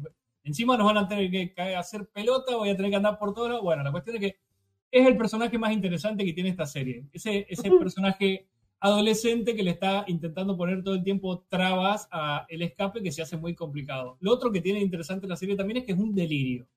A nivel Chrononaut es un delirio, pasan de todo, podés encontrarte desde un tiranosaurio Rex eh, en un futuro, digamos, que supuestamente, digamos, post-apocalíptico, un mundo post-apocalíptico, un tiranosaurio Rex enfrentándose contra un tanque de batalla, Ah, no sé qué o me sea- suena eso. Claro, es eh, la verdad que tiene un, un desarrollo muy, eh, muy enfermizo en cuanto a los distintos tipos de escenarios, lo que le da a Imonem la posibilidad de poder trabajar eh, a, su, a sus anchas y poder demostrar la capacidad que tiene él a la hora de diseñar personajes, de diseñar escenarios nuevos, en la, la capacidad que tiene él como narrador también, porque la realidad es que la serie va a los palos. O sea, ya en la página 3 ya comenzaba a tener, del primer número ya comenzaba a tener acción. Bueno, yo había visto un preview de Empress en algún lado y no, no sospechaba que fuese Pochoclo ni que tuviese ese ritmo. Me parecía que era algo más, más lenteja, pero, pero No, lenteja bien, o sea. Claro, es que justamente cuando algunos por ahí la comparan con Saga, eh, si bien Saga también tiene como un eh, leitmotiv en el cual hay como una huida, o sea, hay Mm. una parejita que está huyendo, sí, uno refugiado. Claro, unos refugiados básicamente. Esto es como un poquitito más cerrado, no tan abierto, no se abre tanto como Saga, es muchísimo más cerrado, es básicamente un Thanos que está persiguiendo a su ex esposa que se está escapando con sus tres pibes por toda la galaxia. Ah, Así. ok. Es tipo di- muy bueno. dinastía en cómic, básicamente. Claro, es una cosa así, o sea, el vago la persigue por distintos lugares, hay distinta gente que algunos le- por distintos motivos le van a dar una mano por un momento hasta que cagan fuego y no le pueden dar más una mano, o sea, es así, va pum, pum, pum, pum, pum. Eh, pero de todos modos, bueno, vas viendo un desarrollo de personaje. Por ejemplo, acá el jefe de la guardia no es el amante de ella, o sí, es como, es algo que lo vas descubriendo. Pará, pará, pará, pará. Hay un chabón con los huevos suficientes para meterle los cuernos a Thanos. Y bueno, pero el chabón este tiene sus motivos también para meter los cuernos que no Oh. necesariamente tienen que ver con que le estoy llenando a tu ex mujer. Lo... No, no tienen que ver puntualmente No. con eso. Tiene su motivo que lo vas a ir descubriendo eh, ahí en el cómic. Por eso, tiene como pequeñas cositas, pequeñas cositas que hacen que vos digas, ok, esto no es solamente una road movie espacial futuresca, eh, sino que tiene algo más. Pero esencialmente el cómic es muy divertido, es muy entretenido y visualmente es muy poderoso. Muy Sí, poderoso. porque escúchame. Perdón, interrumpo ahí porque está- están preguntando en el chat por una alerta que hubo. Sí, y sí, si, sí, recuerdo bien, creo que es la de un suscriptor nuevo. Y si ese es el caso, bienvenido. No llegó What? nadie. Sí, no, no- no sé si llegaron a ver algún nombre en la alerta o algo, qué fue lo que salió en la alerta, porque yo no estaba viendo el feed de YouTube justo, pero bueno, sí, si no estoy equivocado y es un suscriptor nuevo, bienvenido y muchas gracias por estar ahí. Bueno, muchísimas gracias, eh, posta, eh, la verdad, bienvenido. Y espero que te esté gustando. Yo supongo que si te has suscrito es porque te está gustando. Espero que te estemos Usuario, entreteniendo. usuario Death Show. Ahí está. No, no, no lo conozco, no me suena. No tengo el gusto, pero lo vamos a ir conociendo a medida que vaya pasando el tiempo. Bienvenido, sumate al chat. Tendremos el gusto aquí, tendremos el gusto aquí en el chat, o no, no importa, no, no forcemos a la gente, no, no sean así, No, sean... no. No, for- no forces a socializar, Martín. Bienvenido, bienvenido. Bueno, Pasemos- perdón, Matt, estabas, estabas, No, no, este, no, no, no, vamos, vamos, pasemos a otro, pasemos a otro. Ya está. Empress Ya eh, está, ya- sí, es excelente, es genial, es divertido, es muy pochoclero. Imonen es una bestia. Solamente vale la pena este cómic por Imonen. Además, es un buen cómic, pero solamente por el arte de Imonen lo tienen que tener en papel. ¿Cuántos números son? Por ahora son siete números. Ah. Y salió en el 2016, terminó, creo que el séptimo número se publicó a principios del 2017. n- eh, Y por lo tanto estamos 2021. No creo que a corto plazo vaya a salir una continuación. Ya les digo, Ok, queda pero, la pri- pero esos siete números son la, historia, la primera historia, ya el primer volumen terminado. el único volumen que existe hasta ahora de Empress. Historia Claro, sí, sí, autoconclu- eh, Se, se Oh. puede conseguir en TPB también. Ah, Es ah, auto- cierto, habías dicho que al final quedaba medio abierto. Che, Es autoconclusiva, pero es un final que te permite seguir contando la historia, básicamente. Sí. Sí, y tenemos, eh, por ahí lo dijiste y no escuché, ¿tenemos edición en castellano de esto? Que yo sepa, no. Al menos no Argentina, ¿eh? Argentina no. Mm, No, no, Bueno. no. Argentina seguro que no. Bueno, después podemos averiguar, después podemos- agarran y me dicen, sí, hay Argentina. Gil, no sabes nada. Sí, hay Argentina. Volvete a tu Sí, país, bobo. sí, payo, ¿no? Bueno, un saludo a Leandro que nos regaló un cafecito. Oh, y bueno, Leandro, muchísimas Yo, gracias. no, Leandro, muchísimas gracias. Estoy necesitando mucho porque desde el sábado que no fumo, así que necesito mucha nicotina. Sí, sí. Muy bien, muy bien, Matías, por dejar el cigarrillo. Nasty habit, como dicen por ahí. Bien ahí. Bueno, eh, bueno, vos ya querías terminar entonces con Empress. Hay- si se sabe algo de adaptación de Empress, creo que algo había. eh, Me parece que a Netflix interesaba Empress en particular a un plazo más corto que el resto. Mirá, seguro que les va a interesar solamente porque es Space Opera. Y Netflix Sí, tiene sí. muchísimas cosas de Space Opera. Es Sí, es verdad. es No, no hablamos mucho de series y que eso, pero ciencia ficción en Netflix habitualmente garpa, como Garpa. dato que no tiene un culo que ver con nada. Sí, Pero sí, bueno, eh, Kile, te voy a pasar a vos, ¿sabes por qué? Porque Prodigy es una de las que no tengo, pero ni idea, no sé ni de qué trata, así que por favor, la venta. Buenísimo. Prodigy. Prodigy es, no sé si recuerdan en los 80 una película eh, con Peter Weller y John Lithgow, Buckaroo Banzai a través de la novena dimensión, octava dimensión, ¿no? Una película de culto. Básicamente, De nombre, no te voy a mentir, de Yo nombre. Te, tengo. te lo voy a, te lo voy a vender de la mejor manera posible. O sea, el cómic arranca con un pibe de 12 años siendo vitoreado por una muchedumbre porque era el eh, jugador más importante, el eh, MVP, el Player of the Year de un equipo de polo con 12 años. Toma siguiente, o sea, cuadro siguiente tenés al otro séquito de jugadores de polo mucho más centrados en años, veintitanto, y lo cagan a piñas. Bien.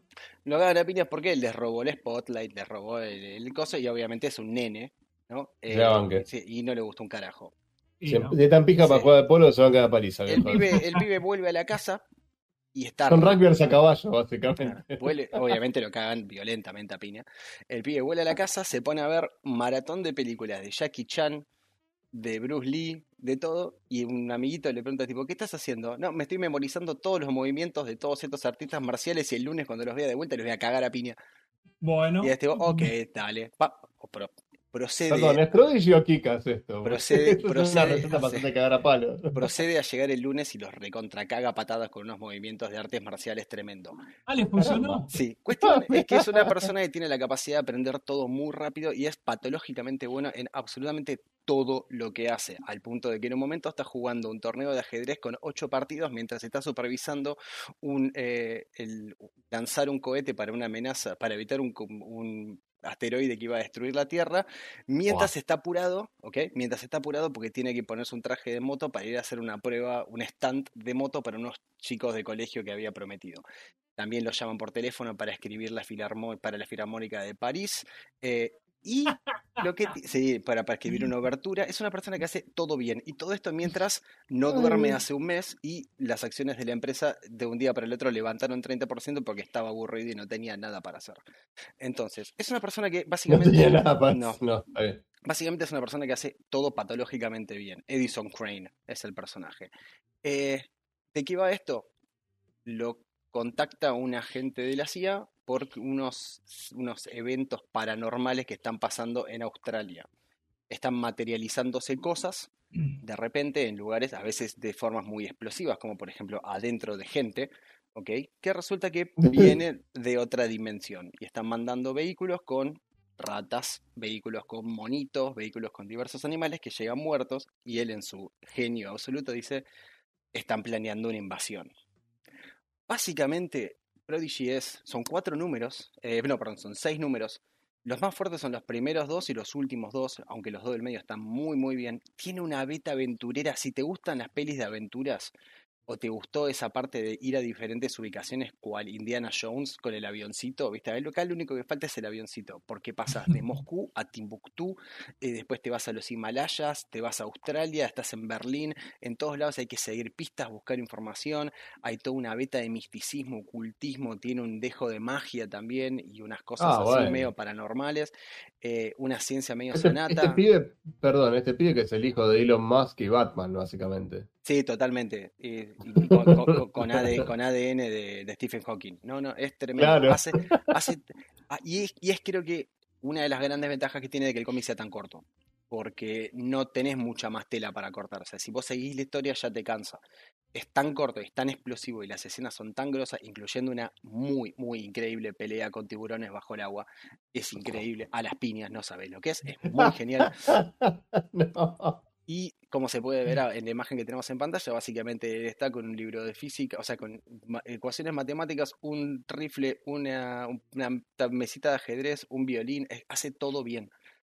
Lo cual también, por momentos, es parte de que sí, nunca está realmente en un peligro importante, ¿no? Porque es tipo, siempre está tan bien que, o sea, sabe todo, que es tipo, va a salir bien de cualquier manera. Es como que medio complicado es sentir que va a estar en un peligro verdadero. Sin embargo, sin embargo, eh, Miller hace algo muy copado con el personaje que es, por ejemplo, no siempre usa eh, el contacto físico para poder zafar de una situación, usa psicología a veces, tratando de quizás incluso cambiar la forma de pensar de una persona que lo mandaron a matar y cambiarle la psiquis con unas tres o cuatro frases tácticamente colocadas.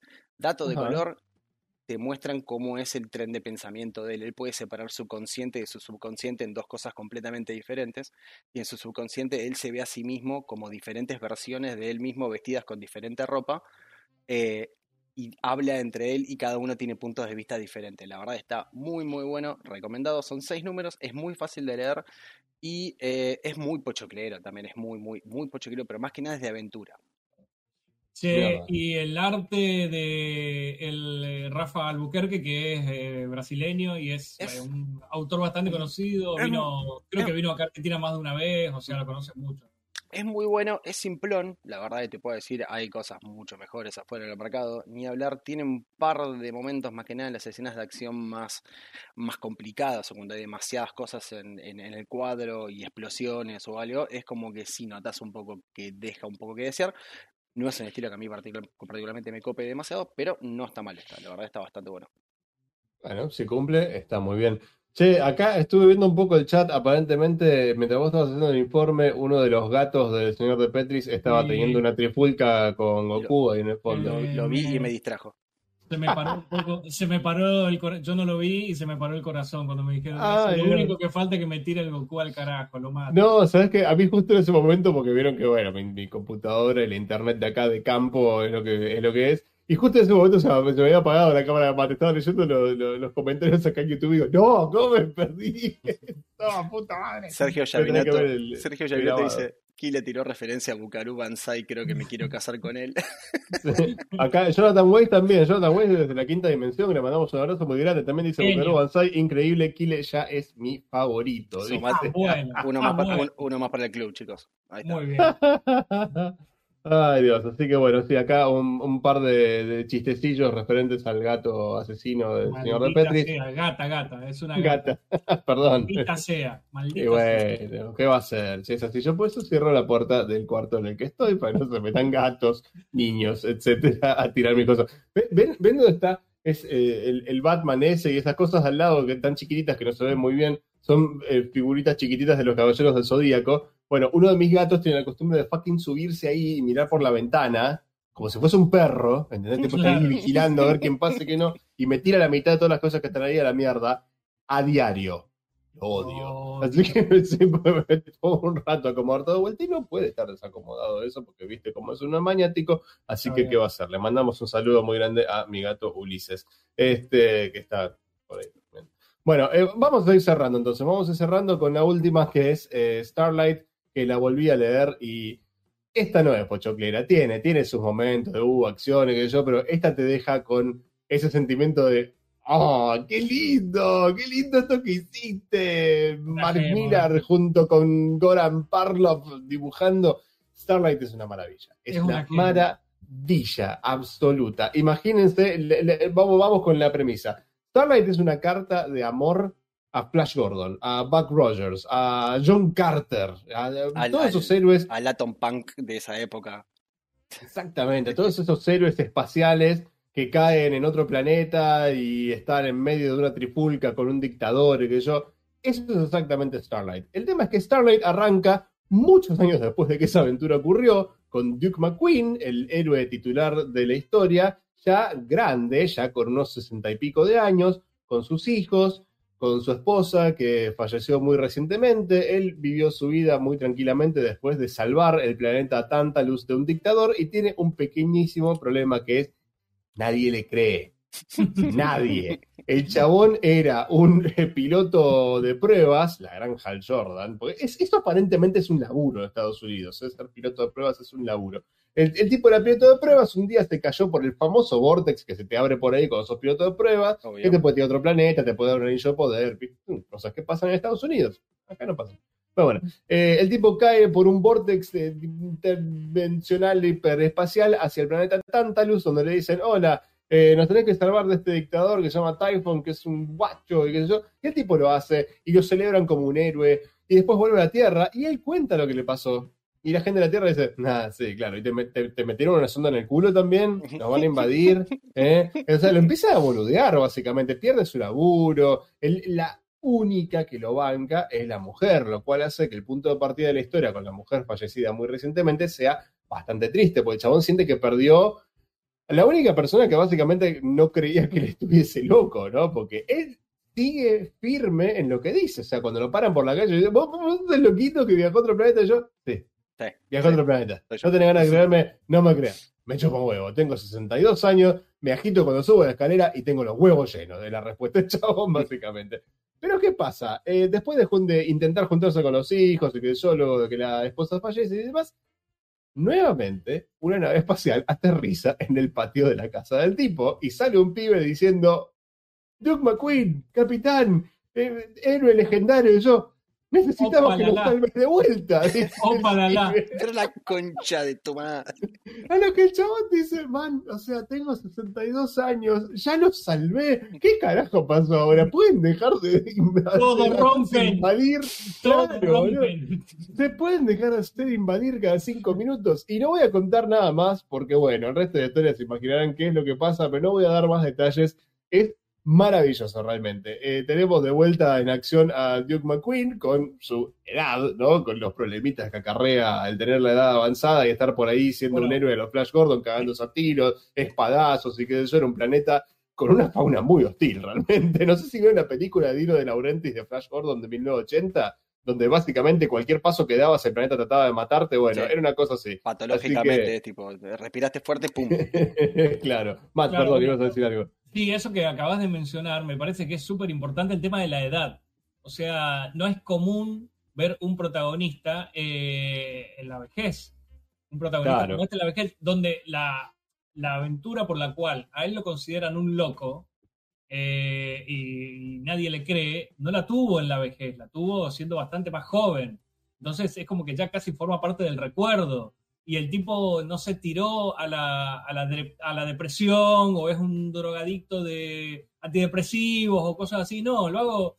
eh, grande. sostuvo la entereza esa de bancársela eh, de la manera en la que se lo bancó hasta llegar a la vejez y la vejez lo encuentra de nuevo teniendo que volver a recorrer ese camino de aventurero. Está bastante copado eso, digamos. Uy, tenemos, tenemos Gresca, tenemos Gresca Sí, tengo dos Tirales con un Goku, tirales con un Goku o algo. No, no, no, el Goku no. Están peleándose para ver quién pelea con Goku. Bueno, la ganadora pelea con Goku. Qué increíble, ¿eh? Acá Pobre, me, me pobre, manda- está aterrado de que le tiren toda la mierda. me mandaron un ¿Qué mensaje quiere? al WhatsApp. eh, Mariana Cordera diciendo Sí. Starlight es una oda a la vejez, es una revancha contra el tiempo, nos muestra cómo el deseo indestructible en aquellos que logran evitar las drogas y la melancolía. Hermoso. Totalmente, totalmente. Es una historia sobre un héroe que tuvo su momento de gloria, se volvió viejo y no hizo falta de construirlo. No hizo falta nada de empedarlo, nada de drogarlo, nada de hacer que se cuestione su propia existencia e importancia en el éter. No, señor, es un tipo que estuvo ahí, vivió su vida, tuvo su familia, con la familia tuvo la relación que pudo porque los hijos creían que estaba un poco loquito hasta que el día que el tipo tuvo su revancha. Es maravillosa la historia, verdaderamente maravillosa. Son seis números, si recuerdo bien, eh, guion de Miller, obviamente, dibujos de Goran Parlov. Que Goran Parlov, yo te digo una cosa, yo no sé si leí alguna otra cosa de Goran Parlov. ¿eh? A mí el estilo del chabón me gusta, es como, no es para todo el mundo me parece, pero a mí me parece que este muchacho está muy inspirado por Moebius. Hay paneles de Starlight que a mí me, me- me evocaban inmediatamente paneles de El Incal. No sé si a alguien le habrá pasado leyendo esto, pero Sí, la sí, verdad sí. que me, me pareció muy similar. Eh, sí, sí, a mí también. Eh, yo no tengo tampoco demasiado leído de Goran Parlov. Tengo, creo que algo leído en Punisher, si la memoria no me falla. Sí. Eh, y no mucho más. Punisher eh, guionizado por Ennis, me parece. Y creo que no mucho más. eh. La verdad que no me acuerdo de algo más eh, dibujado por él que haya leído yo. Ojo. Sí, no, a mí no, no, no me suena. Sé que hizo eso de Punisher que vos decís. No me, la, la verdad no recuerdo haber leído nada más dibujado por él. El, el dibujo en esta, en esta obra particular, la verdad me encantó. Me parece que tiene un estilo muy, muy piola que se adapta muy bien a este tipo de, de historia. Eh, y más que nada, por esto te digo, porque bueno, obviamente hay un componente de. Nada, tengo una polilla acá adentro. Hay un componente de ciencia ficción inmenso en esta historia. Es todo ciencia polilla, ficción. Yo tengo Yo dos tengo gatas que se están cagando a trompadas. ¿Qué onda la fauna de este país? Polilla, Exacto. quédate quieta, no salgas en cámara, Polilla, te lo pido por favor. Este, no sé, qué onda. Bueno, pero en fin, eh, hay un componente de ciencia ficción muy grande, como decíamos, porque es todo eh, es un- una, una, una space opera, como, como estábamos charlando, todo homenaje a Flash Gordon, a Buck Rogers, a este, ¿quién es este otro que había dicho? John Carter, que banco la película de John Carter, ¿eh? ya vamos a hablar de eso algún día, pero yo banco la película de John Carter a Yo, patadas. yo te banco. Eh, sí, man, está muy buena. Yo no entiendo cómo le fue mal a esa película, pero bueno. Este, eh, así que está muy bien la selección de Goran Parlov, porque para quienes hayan leído el Incal, que saben que también está todo situado en el espacio, en planetas alienígenas y qué sé yo, la verdad que el estilo de Moebius quedó, pero fantástico. El Incal Sí. es una obra absolutamente maravillosa. Y que esto tenga, es- eso, pero no, no es una cosa que uh, está calcado el Incal, los diseños, no, no. Son particulares escenas, momentos y los diseños de algunas cosas como las naves espaciales que Claro. combinan los diseños clásicos de las naves que se veían en los primeros cómics de Alex Raymond de, de Flash Gordon con algunas cosillas de Moebius en el Incal, tipo la combinación de colores que usa. Es, es muy raro. Bueno, eso podría haber que decirle al, al tintador y o colorista también, ¿no? Pero yo imagino que deben trabajar con, con este, pautas que les pasa el dibujante. Así que la verdad, eso, eso fue muy interesante cuando, cuando lo noté. Pero bueno, la historia es fantástica, es hermosa, es la, la revancha de un héroe olvidado que, que nunca abandonó él su convicción y su camino, y eso es muy importante. No, no lo tuvieron que sacar de una, de una crack house para que vaya a salvar al mundo. No, no, no, no, nada de rehab. El tipo estaba listo. El tipo estaba listo. Hay que, bueno, está bien, para que me pongo el traje, Sí, vamos. queda un dale. poco apretado porque, bueno, Dale, bueno, viste, vamos. la última vez que lo puse tenía 30 años, boludo. ¿Qué me estás pidiendo, hermano? ¿viste? Pero la verdad que Me, es maravillosa. me aprieta las pompis. Claro, exactamente. Dice, está un poquito ajustado alrededor de la cintura, pero bueno, vamos a ver qué podemos hacer. Para que nos, Este- nos compraron un cafecito. ¡Eh! ¡Vamos! Cafecito. Sí, señor. ¿Quién fue? ¿Quién fue? Muchas gracias a quien haya sido. Te digo, Sam, ahí te digo, porque sale en pantalla medio rápido, pero tengo acá la forma de verlo. Así que Bien. me, me parece que es Sam. ¿Le parece que Sam? Sam nos compró Sam. un cafecito. Necesitaba mandar el cafecito número 100 de Toma 5. Aguante Orígenes Secretos. Muchas gracias. Muchas gracias, mi amor. Muy bien, muchísimas gracias. a quien no sabe, Sam es mi esposa, así que bueno. Claro. La queremos, la queremos, la queremos mucho, Sam. Sí, bastante, la verdad que sí. Bueno, eh, yo con eso voy a cerrar Starlight, creo que no hay mucho más para decir. Sé que hay una historia cortita en el Miller World Annual 2016, creo que era, que la verdad no llegué a leerla, perdón, pero creo que había, son, son historias cortas hechas por otros autores en un, en un compendio tipo antológico con los personajes de Miller. Este, leí la American Jesus ahí, que estuvo bien, la American Jesus Eh. me gustó. Sí, perdón, Matt. No, que hoy entonces el único que hizo toda la tarea fue Killer. Nosotros dos. Fue Killer. en- Es que en realidad no, estamos en- no se llama tarea cuando lo disfrutas. Muy bien. Ah, Qué gran respuesta. Qué gran respuesta. El tipo sigue sumando ahí. Muy bien. una Es cosa increíble. Sí, sí, sí. ¿Ves lo que te digo? Siempre está un par de pasos. El ganador de la noche. El ganador de la noche. Sí. Claramente. Te ganaste, Kile, te ganaste un Kile. Vamos. Sí. Pero bueno, En fin, creo que con esto ya podríamos ir cerrando, dada la hora, lo que hemos hablado, ¿no? ¿Alguien tiene algo más para aportar? No. ¿Alguna otra recomendación que quiera hacer? Tengo, Me tengo un par de mensajes del público, perdón. La del gato fue Excelente. épica. Eh, ¿Qué más? Voy a ver si lo vende Comic Center, dice Leandro Venturini, porque le gustó Chrononauts. Eh, es el Dark Ya, Knight de que le- Flash ya lean. Chrononauts. ¿Cómo, cómo? Ah, es- ese comentario vi y me gustó mucho. Vamos de vuelta, creo que te pisé. Es el Dark Knight de Flash Gordon. Ese fue Sergio, ¿no? Sí, Sí. Es, es muy interesante ese concepto. A mí me gusta, porque es, es un Dark Knight de Flash Gordon y no es un Dark Knight de Flash Gordon por el tema que digo que falta esa cosa de, de la, la desconstrucción. Y está bien que falte. No hace falta siempre construir a los personajes. Hay que hacerlo con mesura. me parece a mí. Exactamente.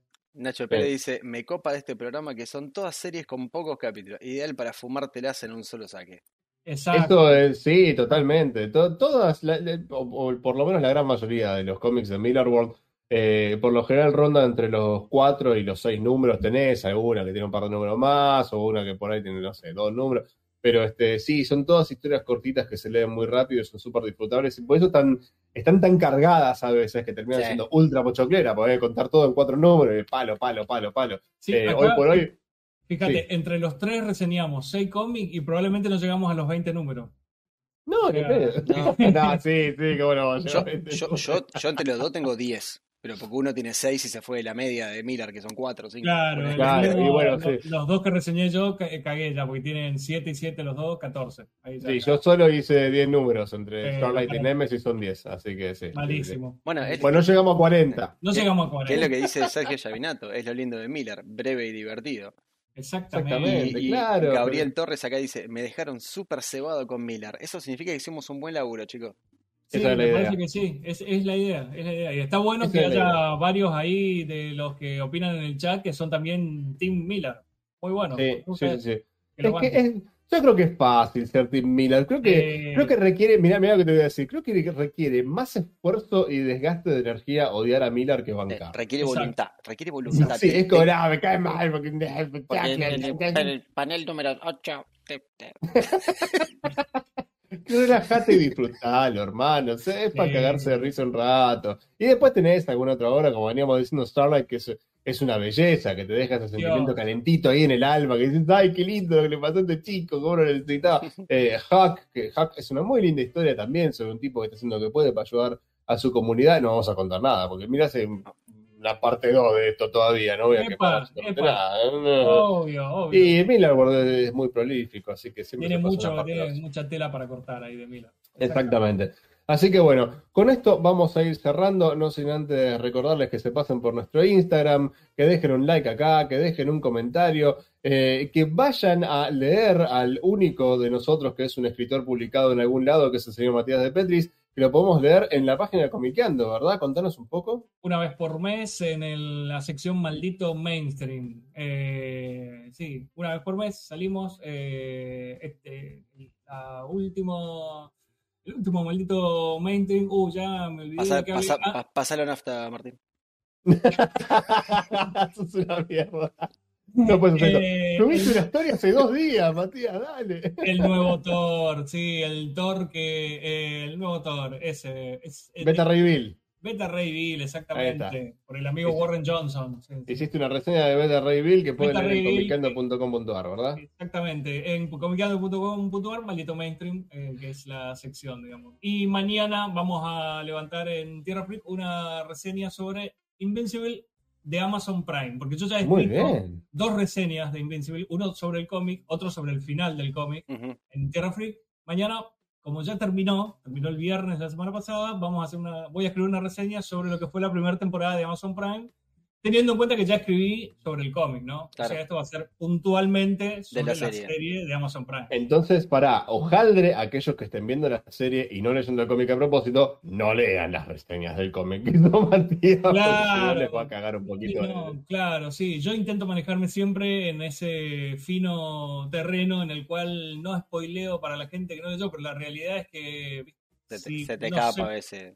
Y no sé por qué entrarías a leer una reseña de un cómic que no querés que te lo spoileen, es medio complicado. Hay gente que lo hace. Sí, tal cual.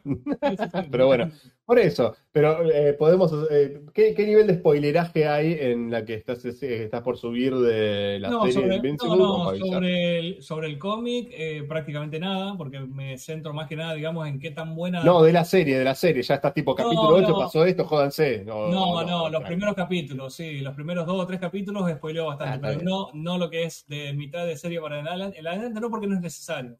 No es necesario hablar de la conclusión de la serie para poder hablar Mm. de qué tan buena temporada fue, no es necesario. Me parece sensato. Muy bien, entonces lo pueden leer ahí en Comiquendo y en Terrafic al, al señor de Petris. Si tienen ganas de leer cosas de Mirrorworld, mi recomendación personal sería que visiten Comic Center, eh, que pregunten por nuestro amigo el señor Gonzalo Ucha Muñoz y mencionen toma 5 para recibir nada de descuento, porque Nada. nos llevamos bien, pero bueno, este, este, ¿qué va a ser? Es así, tienen un no descuento al mencionar toma 5, aprovechen. y tiene dos hermosos locales, uno en Monroe y Bucareli y el otro en El caniza piela.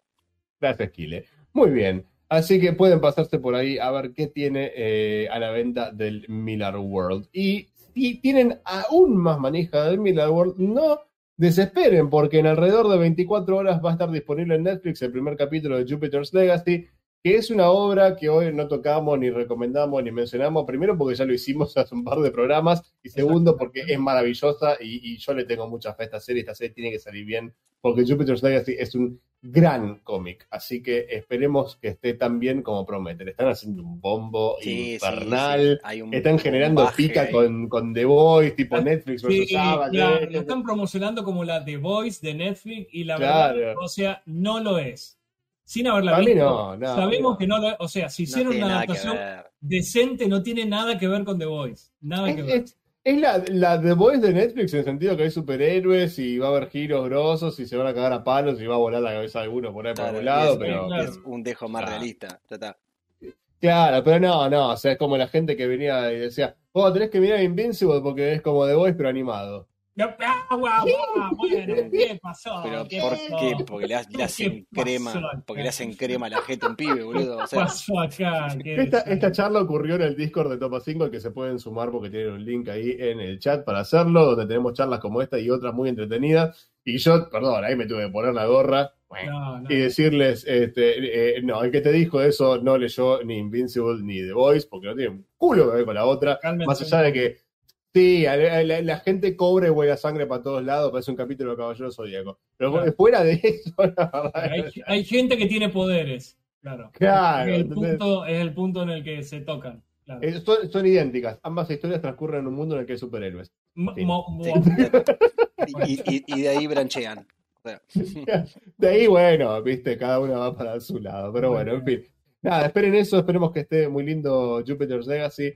Este, Matt, Kile, creo que ya nos podemos ir despidiendo. Eh, ya porque tengan algo más que acotar, alguna última declaración, testimonio. La pasé muy bien esta noche en compañía de ustedes dos y también de la gente que nos está escuchando. Y escribiendo. Estuvo hermoso el chat hoy, ¿no? Muy bien. muy bien. Muy activo. Estuvo hermoso el chat hoy. Bueno, Muy lindo este, programa. Kile, últimas palabras. No, yo la verdad la, la verdad la pasé bárbaro. Eh, hablamos de cosas que nos gustan, hablamos, pude recomendar cosas que me gustaron a mí, escuché cosas que ahora tengo ganas de leer, como Nemesis, por ejemplo, y Empress. Eh, así que bueno, cuando tenga un rato libre los leeré. La verdad que me gustó mucho. Me parece que el mensaje que queríamos dar, que es tipo una casi oda a la obra de nuestro querido Miller, llegó al público. Hay bastante gente medio manija con lo que estuvimos hablando y ya están, están poniéndose a buscar cosas. Así que la verdad que productivo, me gustó y que se repita. Sí, señor. Muy bien. Bueno, entonces con esas palabras vamos cerrando. Eh, nos veremos entonces dentro de dos semanas para un nuevo capítulo de Orígenes Secretos, gente. Y mientras tanto, lean todos los cómics que puedan. Te he pedido lean un cómic, nada, leanse todo, hermano. No se No. nada. No. todo. Este es todo. Adiós, Chau, chicos. chau. Hasta la Adiós. próxima.